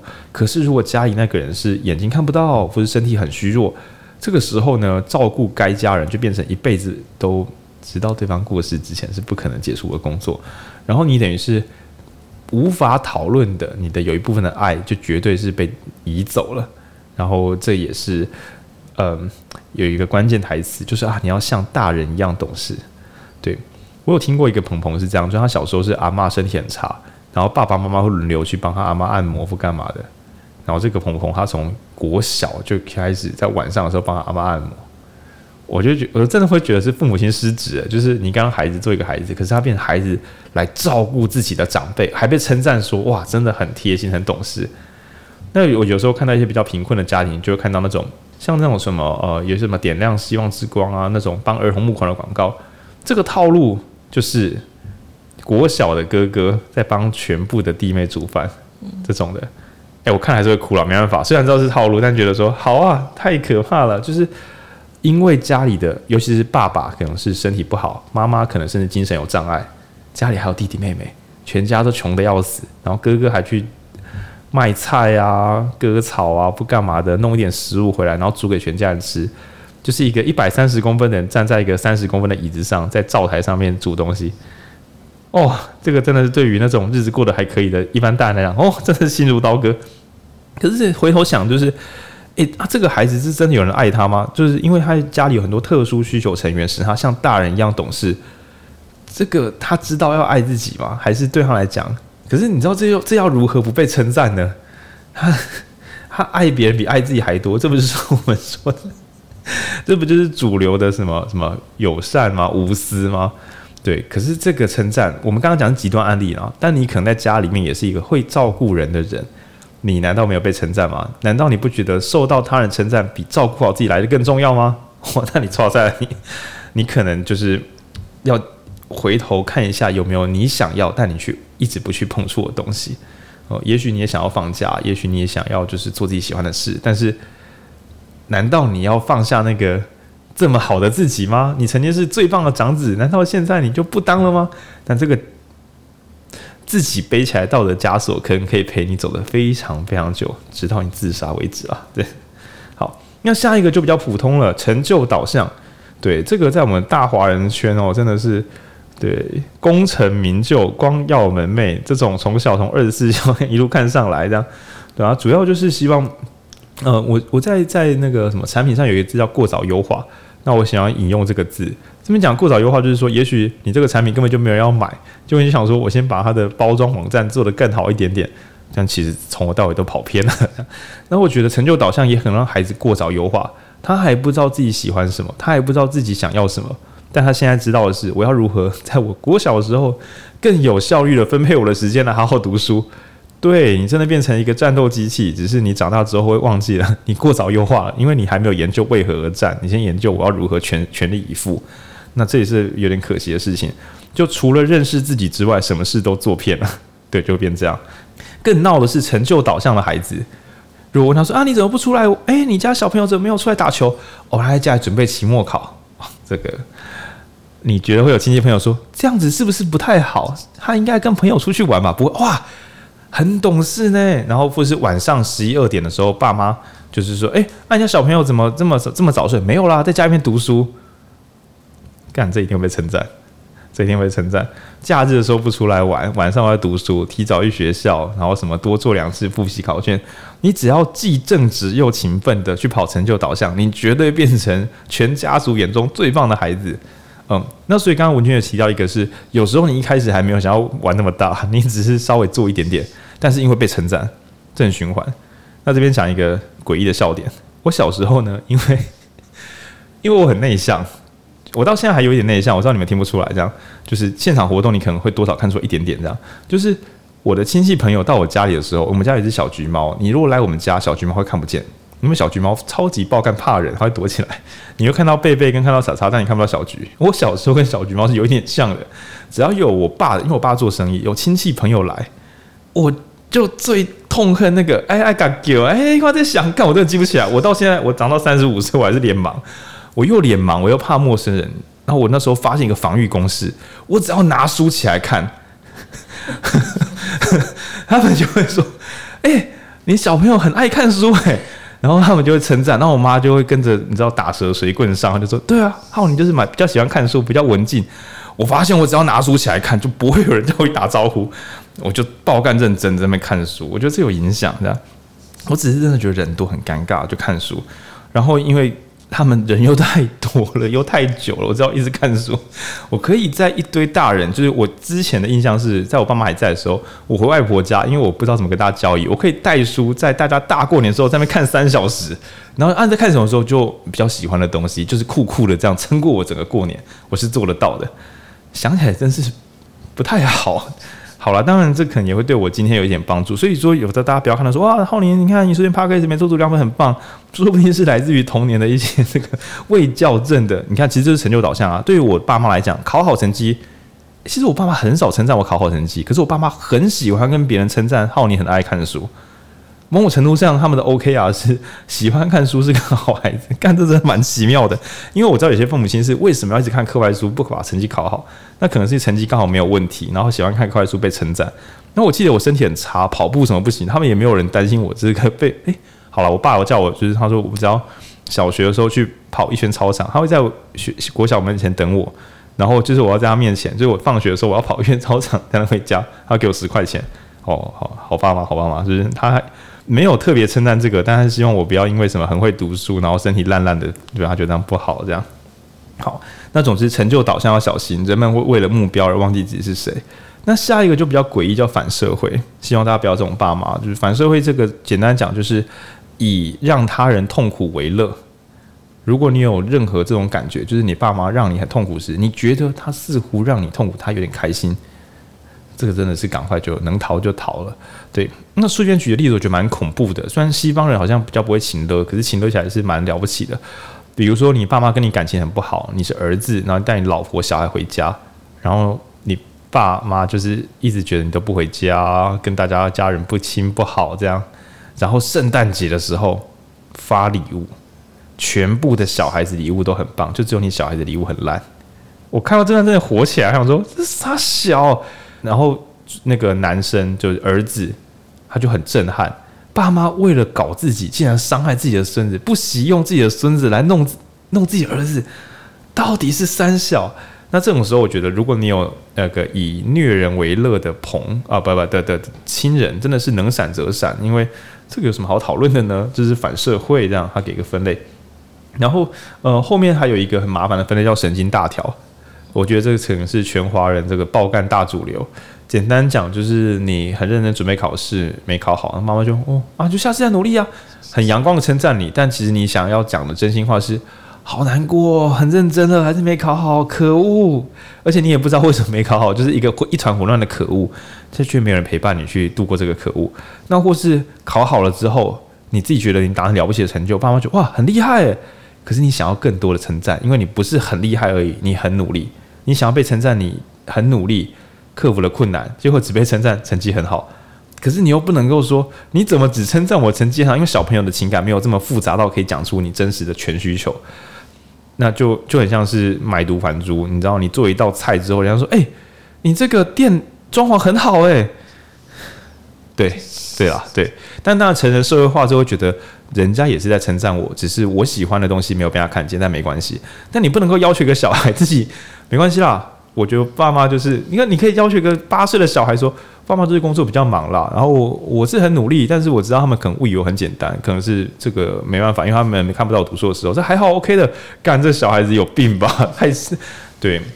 那所以最后这个神经大条，我觉得非常非常难防备，除非你的爸妈很认真的去捕捉你的感受。但这边又出现一个回圈障碍，前面包包已经埋下了伏笔，就是这个是会传承的。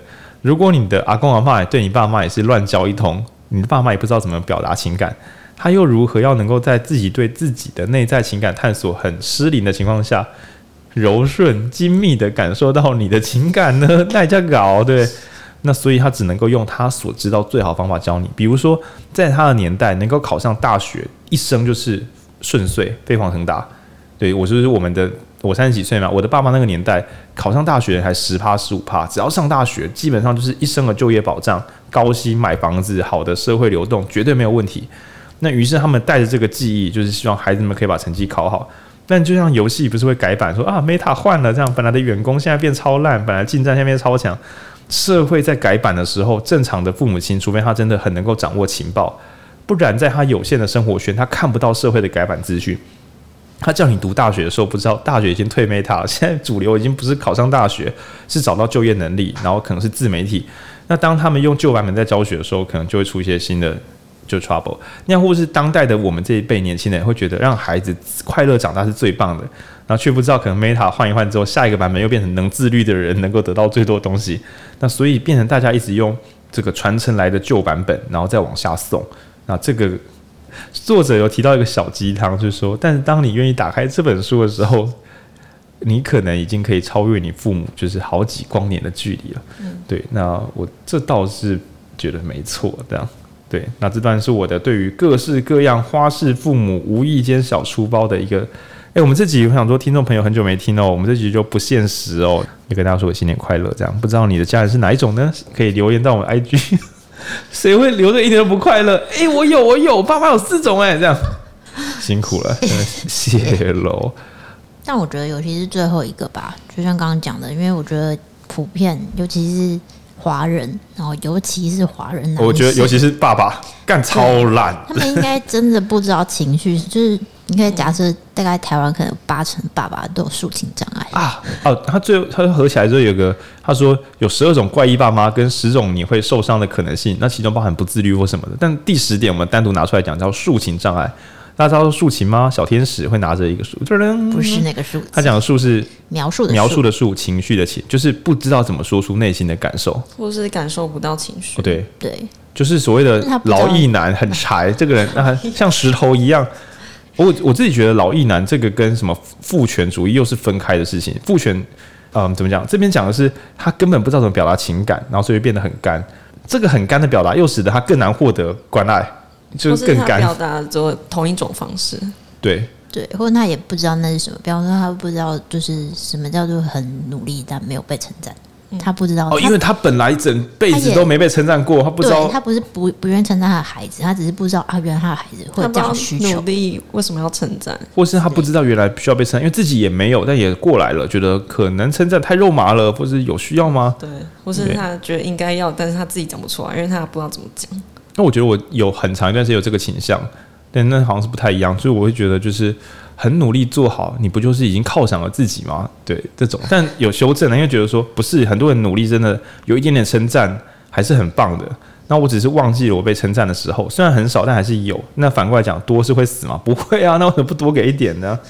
然后这本这边讲的这个神经大条，可以想的是无法表达自己的情感，可是它会变成另外一种新主流，就是好像一个被正当化，就是男性比较木讷之类的，对，嗯。那我觉得是双向的啊，就是社会也没有在鼓励他这件事情，那他当然也就没有办法表达出来。哦，对啊，就是我我总是觉得母亲节的广告比较好看，比较感人，然后父亲节感觉都是随便做，就就感觉好像父亲就是呃没办法讲上什么话啊，然后表达都非常的内隐啊或者什么的。除了送刮胡刀，不知道可以干嘛？干真的。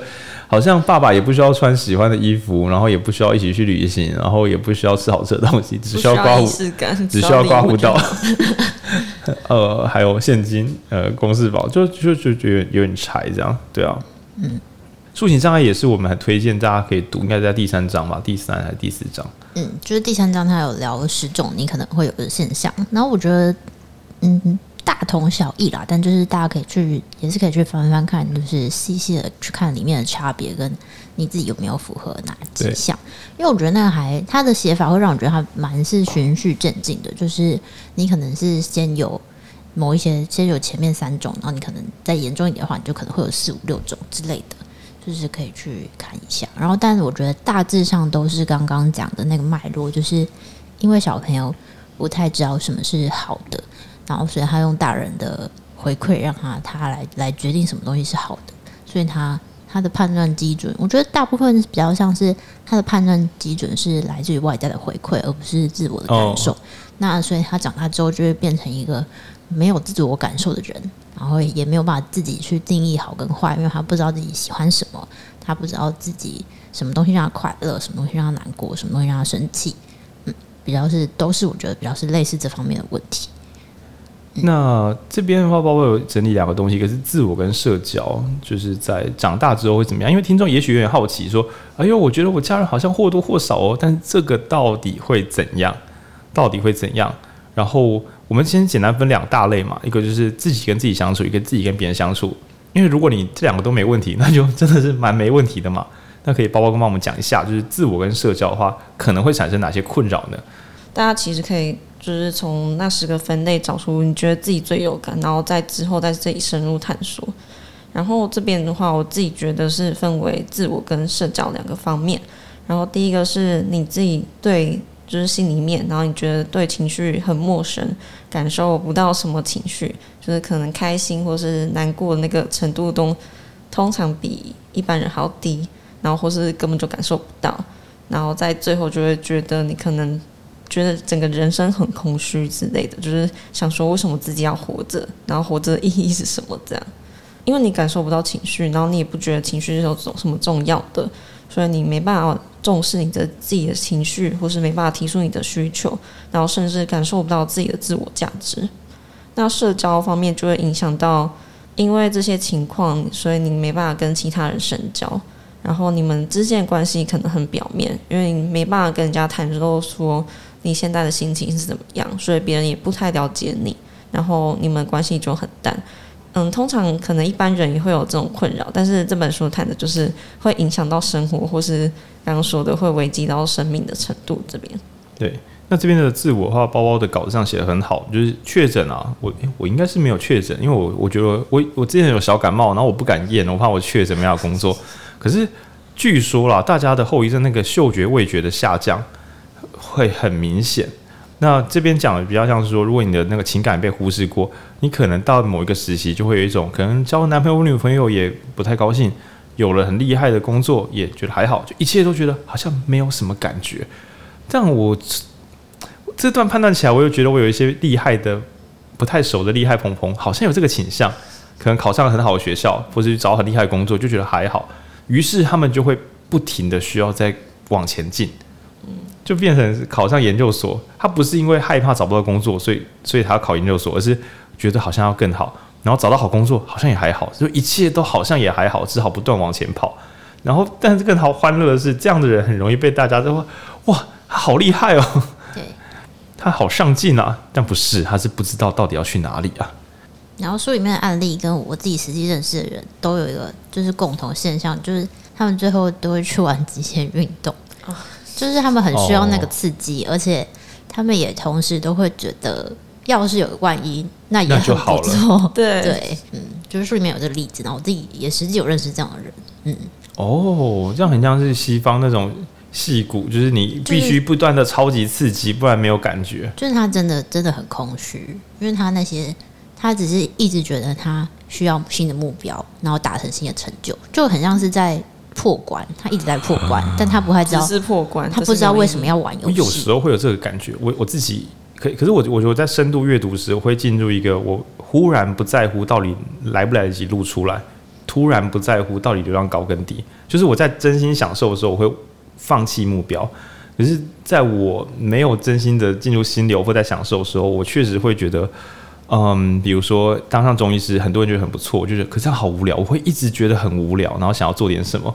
那运气好的是，我做那些事，如果启动真正的快乐时，我又不会迷失。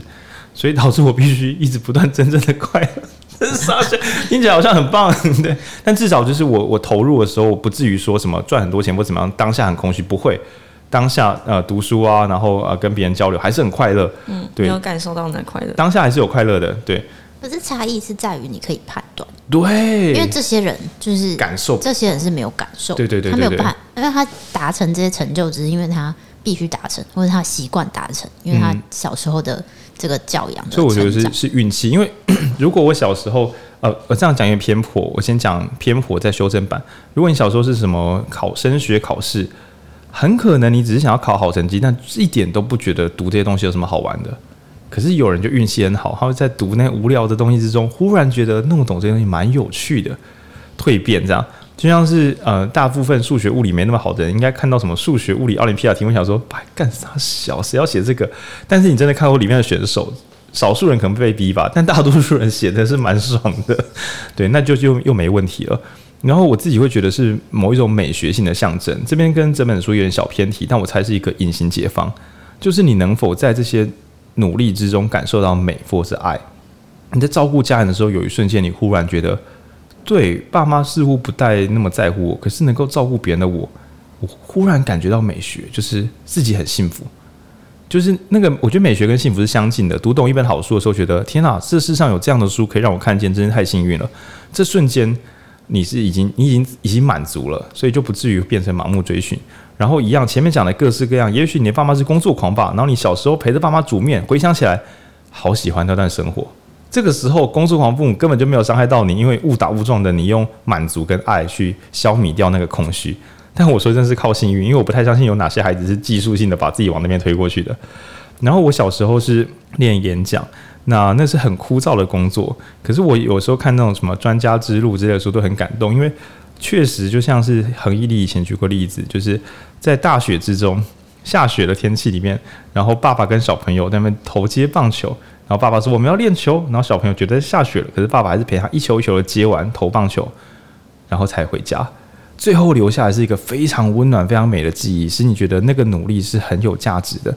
那所以呢，我觉得与其讲说父母亲怎样你怎样，然后你自我有没有感受跟社交，应该是我们能否在行为之中感觉到美好或幸福。那这边又跟心流有点像，只是心流靠的是跟极限运动一样。借由你极限的把注意力投注在事情的回馈之中，感到幸福。可是，一旦张力没那么高，你又就很像一旦你没有从够高的地方跳下来，就没有这么嗨了。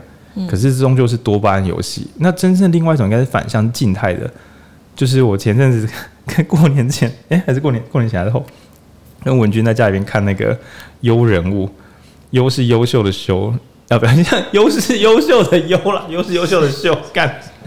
然后呃，那个是联合报系的一个这个呃 YouTuber，流量奇低无比，品质奇高无比。他就会访问蒋勋、访问林怀民他们的人生。然后我跟文娟边看，我我有时候一直哭啊，因为觉得很感动、很美。然后但我们也一直笑，因为这些老师们他们都会看到东西。然后可能蒋勋可以看到时间，他说：“你看这个云，我们在那边看到时间。”我当下是有哭的，因为我觉得他是我有感受那个美，可是又觉得干每个人都可以看到东西。说你看我看到时间，看到四季，看到温度。看到时空，这样就每个人看到的眼前的事物都不是只单纯的景色，他们都在这个观察中感受到世界的无限，然后甚至觉得你真的不需要去美术馆，你可以看懂一朵花，你就不需要真到美术馆。然后我心想说，干，这就是极限的富足啊！他能够感受到事情的世界的万物，而不需要借由昂贵的仪式去看到那些他每天都看得到的东西。对，然后所以我就觉得说。确诊之后可能会没有味觉、嗅觉，然后爸妈小时候的忽视、忽略，可能会使你失去一些感受。但难道爸妈有认真照顾你的感受都打得开吗？搞不好也是有些人爸妈就是尽可能尽力了，但孩子还是没有感受。又或是这样讲起来，难道每个艺术家的父母亲都天生超会照顾小孩吗？如果这么会的话，那不就应该你的全家族的兄弟姐妹每个都大艺术家？所以我相信当中还是有个人可以去探索的部分。可能你的爸妈是一个普通爸妈，但是你个人比较细腻，你多花力气去感受这个世界，然后刚好运气很好，你又被称赞，不是你又喜欢上这样的你自己，导致一个正循环。那导致呢，当其他人在想说啊，我一年可以看五十本、一百本书，那你心想，那也很不错。但我今年看了一本我很喜欢的书，我觉得我有一些东西被给他打动了，我这样的我真好。这样的你才能够抵抗世界的规则，因为今天讲童年情感忽视，你会想说，那长大就不会了？对，长大比较不会，因为你应该已经有独立思考能力了嘛？不一定嘛，对不对？如果大人没有独立思考能力，对他来讲，就是从父母亲去干扰他的思维，变成一个成年人被整个世界干扰思维。我是个很棒的人吗？你可能还要发个文、看个脸书才知道自己是不是很棒的人，你无法判断。那所以呢，虽然你的父母没有这么大影响力，但整个世界还是可以重重的影响你的价值观。三十五岁没有买房子的你，或者没有存款，你是不是很糟？四十岁的时候薪水不到五万元，我是不是一个失败的人？有多少人敢说不？我觉得应该是如何如何，没很难啦。大多数人还是靠着主流思维在行动。对，所以其实。小时候的父母亲可能会打断你个人的感受力，让你变成一个情感淡漠的人。那所以可能你自我像确诊一样没有感受，跟他人无法建立深度连接，全部都是萍水之交、酒肉朋友，没有一个真正了解你的人。这固然很恐怖，对。但是呢，这个我们舍去童年情感忽略的这种绝对性毁损，大多数的人多多少少可能也会因为无法好好的投入自我探索，导致有时不时的空虚。即使最后你想了想，觉得我爸妈好像也没有这么糟，对，因为童年情感忽视会弄坏你，但是成年情感忽视也可以弄坏你哦。对，然后所以如果你只一直找童年，也搞不好是找错的，这是我个人的跳跃猜想。你的童年搞不好给你一个轻伤，你长大之后再帮他补洞，变一个大旧旧伤，对，这是有可能的。然后我之所以要这样解释，是因为我总是会看到有兄弟姐妹成年之后根本长得不一样，他们不是同一对父母吗？难道你每个都要说长子理论吗？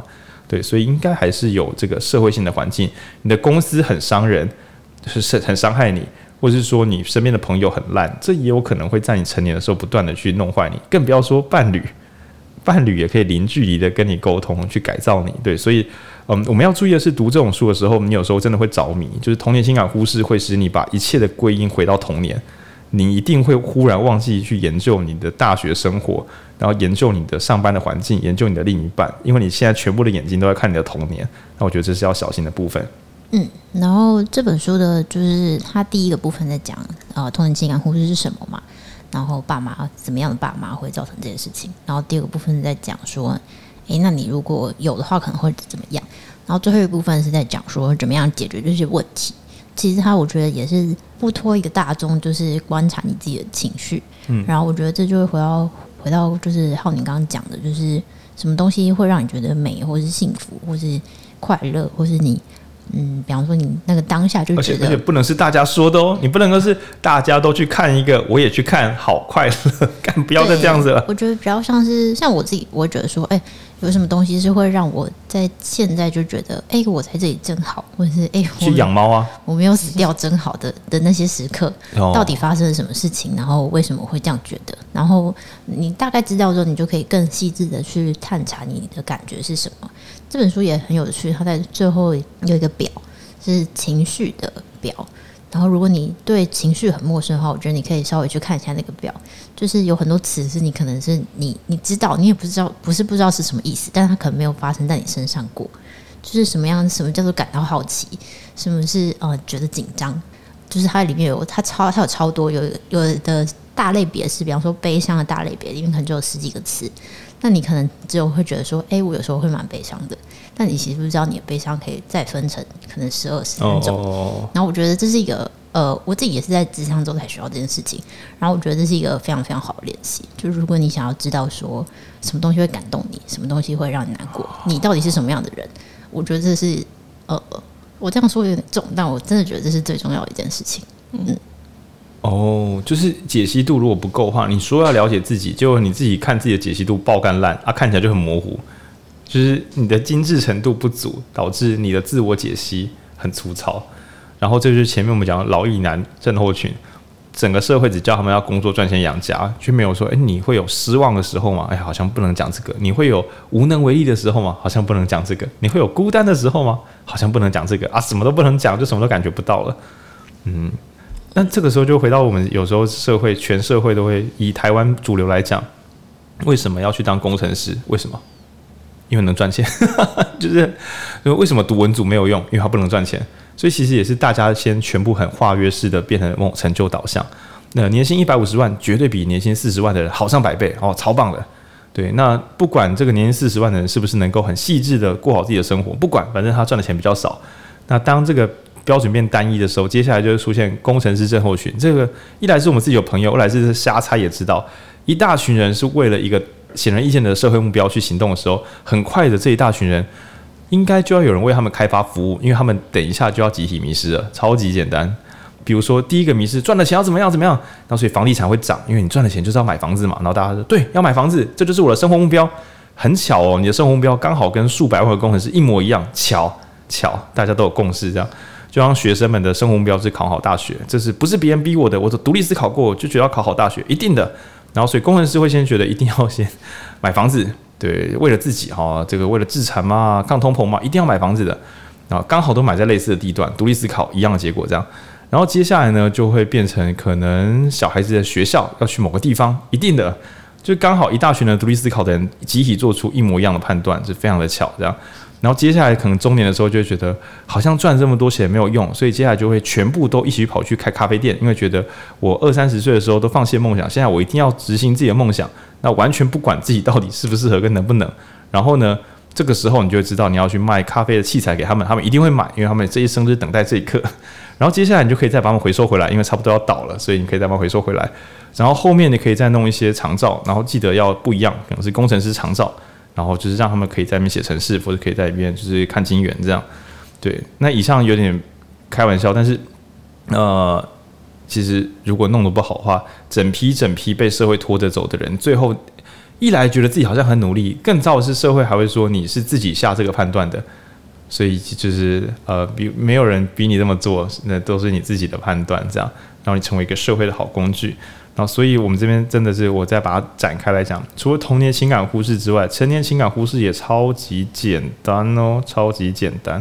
呃，更糟的是，童年被称赞，成年也会被称赞哦，而且成年的时候加上社群媒体，你还可以被整个社会称赞哦。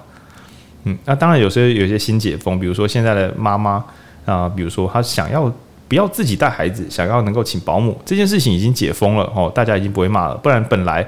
可能很辛苦带孩子的妈妈也会被社会称赞，但还好有一些有这个智慧的意见领袖设法去把这个可能性破开一点点。那就像是这个阅读电台之首瓦基，我觉得他就是有把工程师的路再多打开一点。除了年薪三百万之外，人还可以有自己的别的选择吗？那他试着做一个自己的选择，我觉得这是很有帮助的事情。这样，我自己认为瓦基的书未必能够帮助到全部的一般大众。但它绝对可以让年薪两百、三百万的工程师发现这世上有不同的选择。对，所以我觉得这个都是很棒的可能性。那嗯，瓦基这本书我也有在看，之后也会录。那总之，其实跟这本书的功能有点像。这边讲有点僭越哦，就是瓦基如果有看《童年情感忽视》，多多少少，我觉得那种男性升学主义的男性，多多少少根本是相同路径。尤其是小，我是彰化县，他是屏东，是小时候你在乡下地方。然后长大之后考成绩好，所以会考好大学。第一次觉得世界很大，跟自己想的不一样。这时候你哪敢想做自己？你你想的就是我该如何跟着世界的主流，能够呃脱离我本来的困苦环境，给爸妈过比较好的生活。那我之所以比较早会呢，是因为我爸妈过世。如果爸妈没过世，我也是想要去大医院啊。就像说工程师会想要去台积电，这是正常道路。但是呢，没有意外，你只要在这条正常道路上走得够久，你就会开始慢慢的忘记自己到底要去哪里。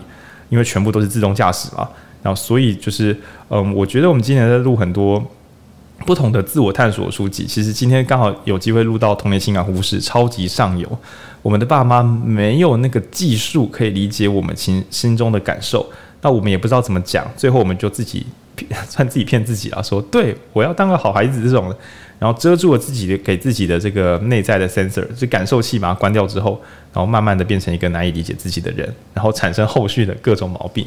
那我们后面也会录一本，就是去年很前两年很有名的，叫做《蛤蟆先生去看心理师》。心理生。靠！我现在剩最后一章没看，我看了前十几章，就是我只剩最后结局还没看，真的好看，真的好看。影书店真的应该看一些畅销书的，看真的蛮好看的。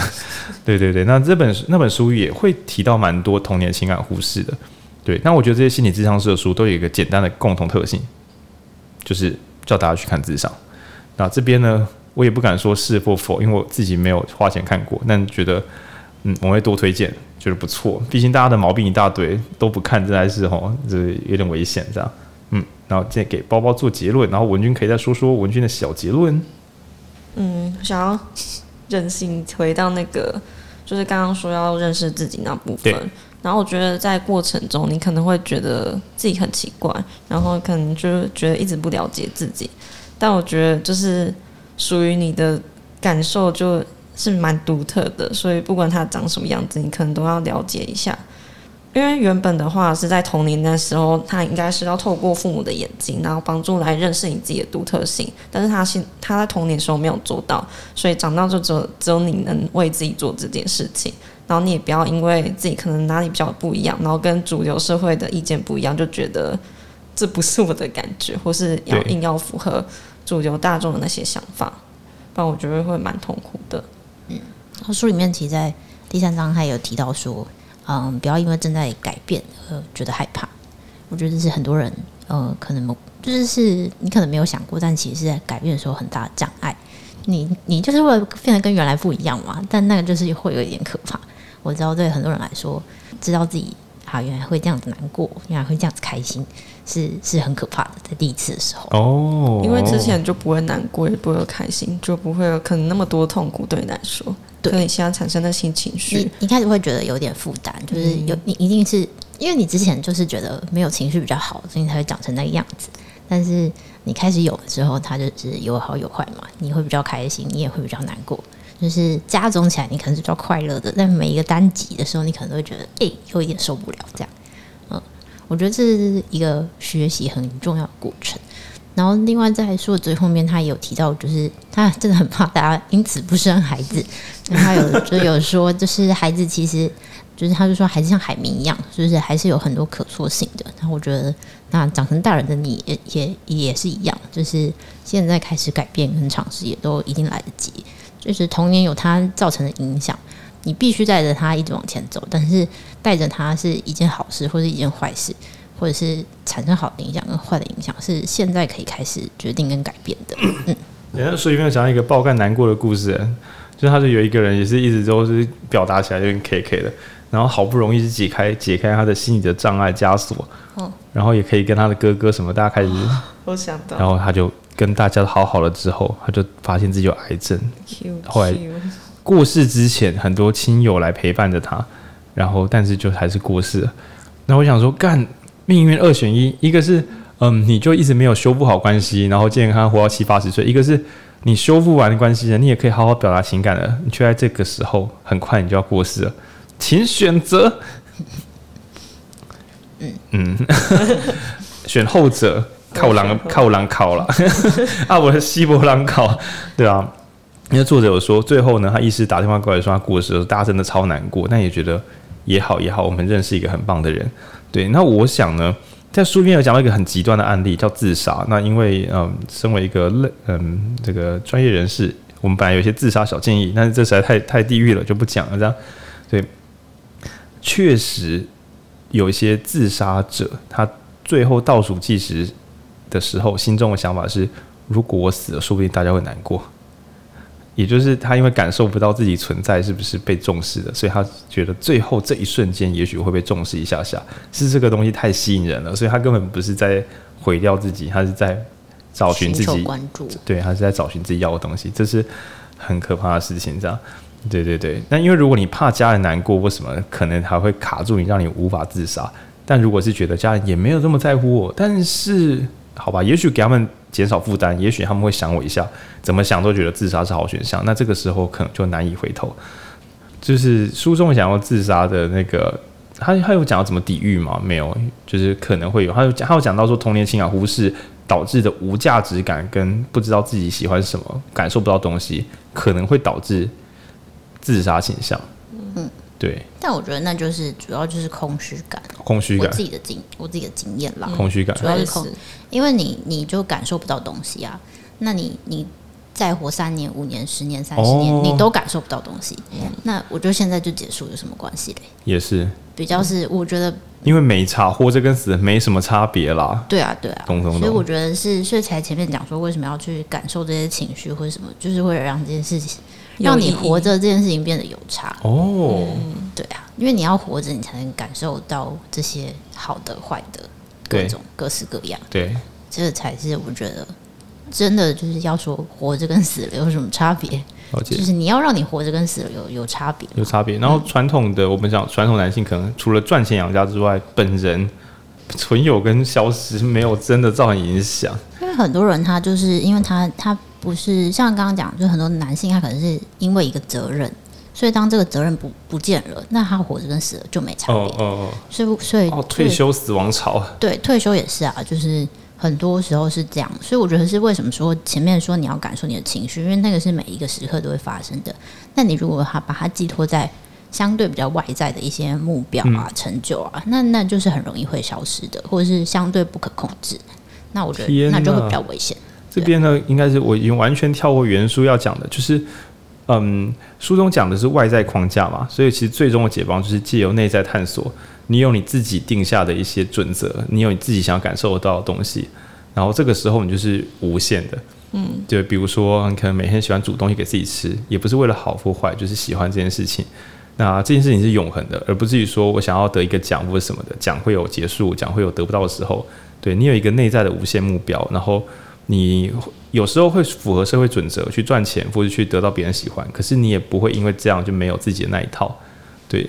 然后这使得你不受外界的波动干扰，然后这可能也是社群时代大家很很需要的东西，就是不受外界干扰，不会因为按赞比较少或是发文没人看就觉得自己没有价值，不会因为别人的生活比较好，别人朋友比较多就觉得自己没有价值。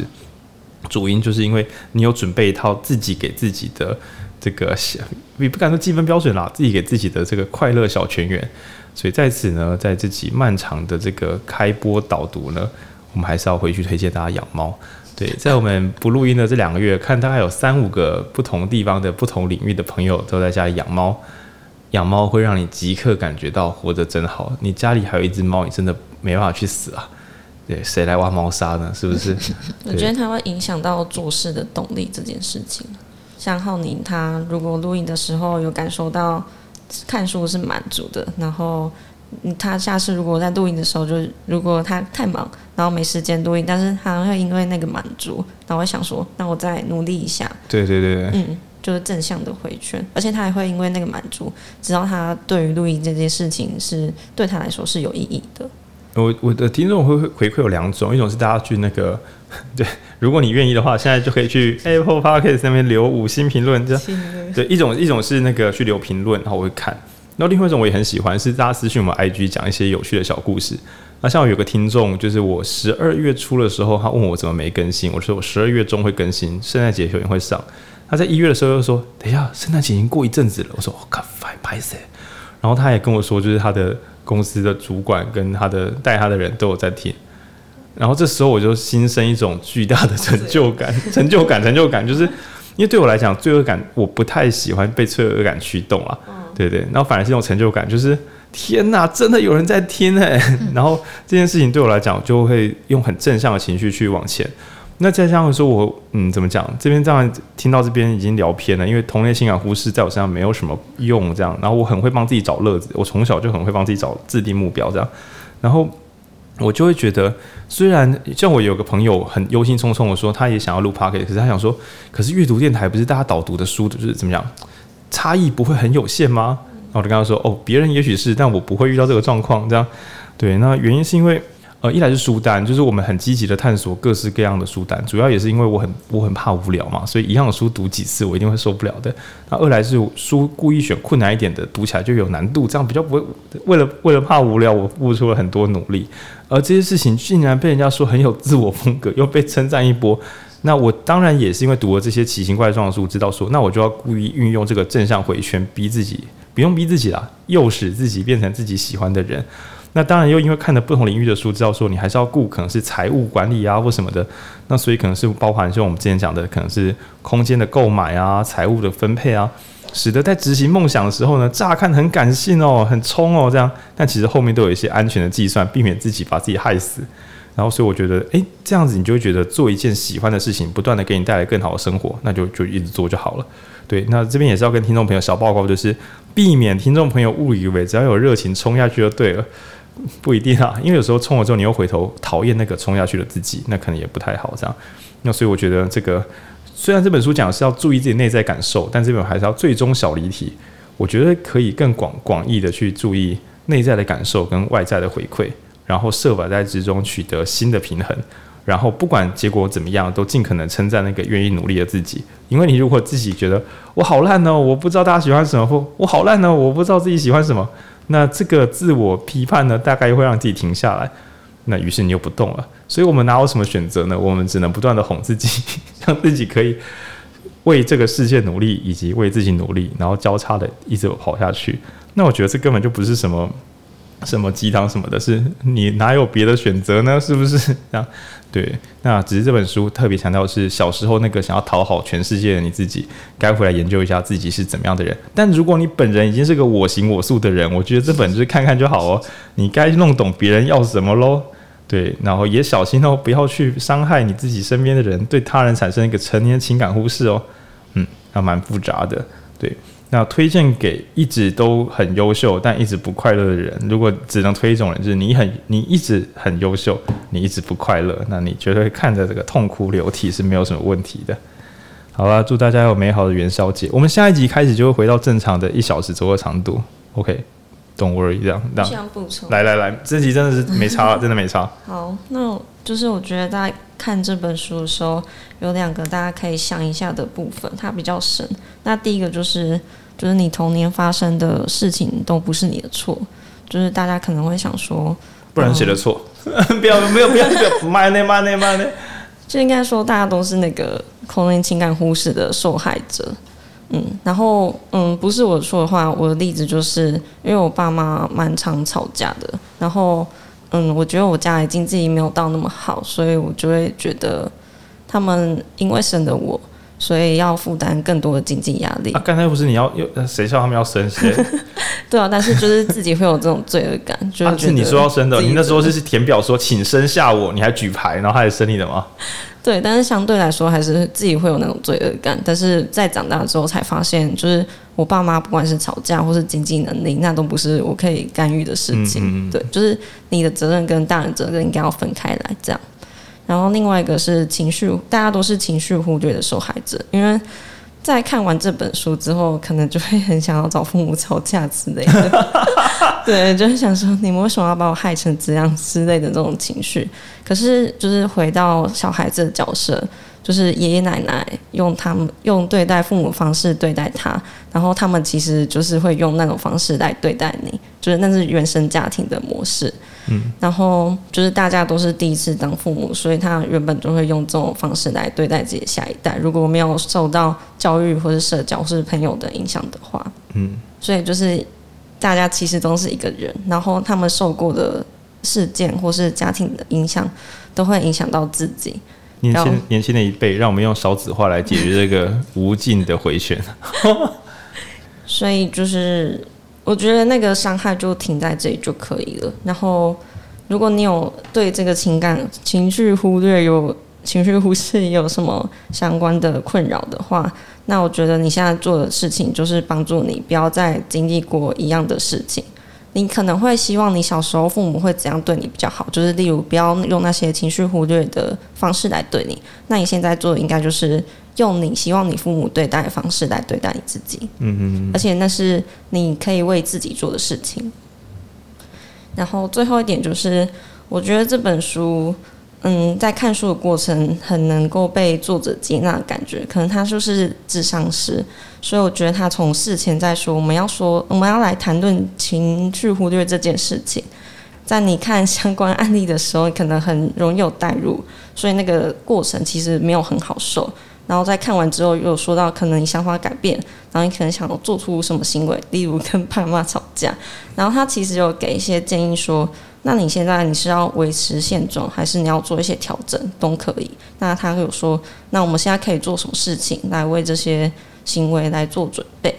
然后我觉得他是以中立又不失温暖的角度来跟我们读者对话，所以就是因为有情感忽视人，可能就蛮容易找不到要跟谁聊，或是他根本就不敢聊。哦哦、对对对，所以我觉得在过程中，就是看书的过程中，感受到被接纳，是他日常生活中可能。之前完全没有感受到的体验，所以我觉得很难得。然后我觉得这这这本书可以成为他很好的树洞跟工具书。对，他确实对话感是写的蛮好的。那其中我就有一个很可可可怜的笑点，就是有个主角叫什么基斯吗？就是他有一个主角在他的前面写故事的时候，就讲他童年的被不当对待。后面呢，为了方便，就一直讲说，那这个孩子如果被第二种不当对待呢，然后就不断的改变，因为就是比如说被爸妈成绩不好的辱骂的变体版本，那我就一直看这个孩子好可怜，已经是第十二次，他这十二个他看过了十二个世界都是不好的脚本，这样，对，那但我觉得他就是设法让大家感受一下，就是你哪些地方，嗯，可能也发生过类似的事情，而且我觉得他写的很优美哦，他的故事中的爸妈都不是真的超级坏那种人，就只是。就是你感受到他爱，真的他对他其实爸妈都有爱哦，但就是、嗯，而且你就是会觉得，如果是你做这个行为，好像真的是合理，该骂。对对，嗯、对我觉得他戏演的非常好，那值得慢慢看。对，那欢迎如果如果有相关问题的话，我们今年应该还会有蛮多集录相关的，因为觉得啊，身边有这个毛病的朋友真的是蛮多的，尤其是我觉得很棒的人们更容易有这个问题。哎，这样子，那为什么要变很棒的人？他不如大家都吸跟他抱就好了。也不是这样说的。对，奇怪，怎么这样？对，应该说对自己比较没那么好啊，所以才格外痛苦这样啊。也许是对自己对别人没那么好，那些吸跟他爆，我根本也没他妈来在乎，也不会跟他们当朋友，所以相对来讲，这个比例就变低了。应该是这样说才对。嗯，那祝大家也可以有这个美好的每一天。好，那我们先到这边，拜拜，拜拜。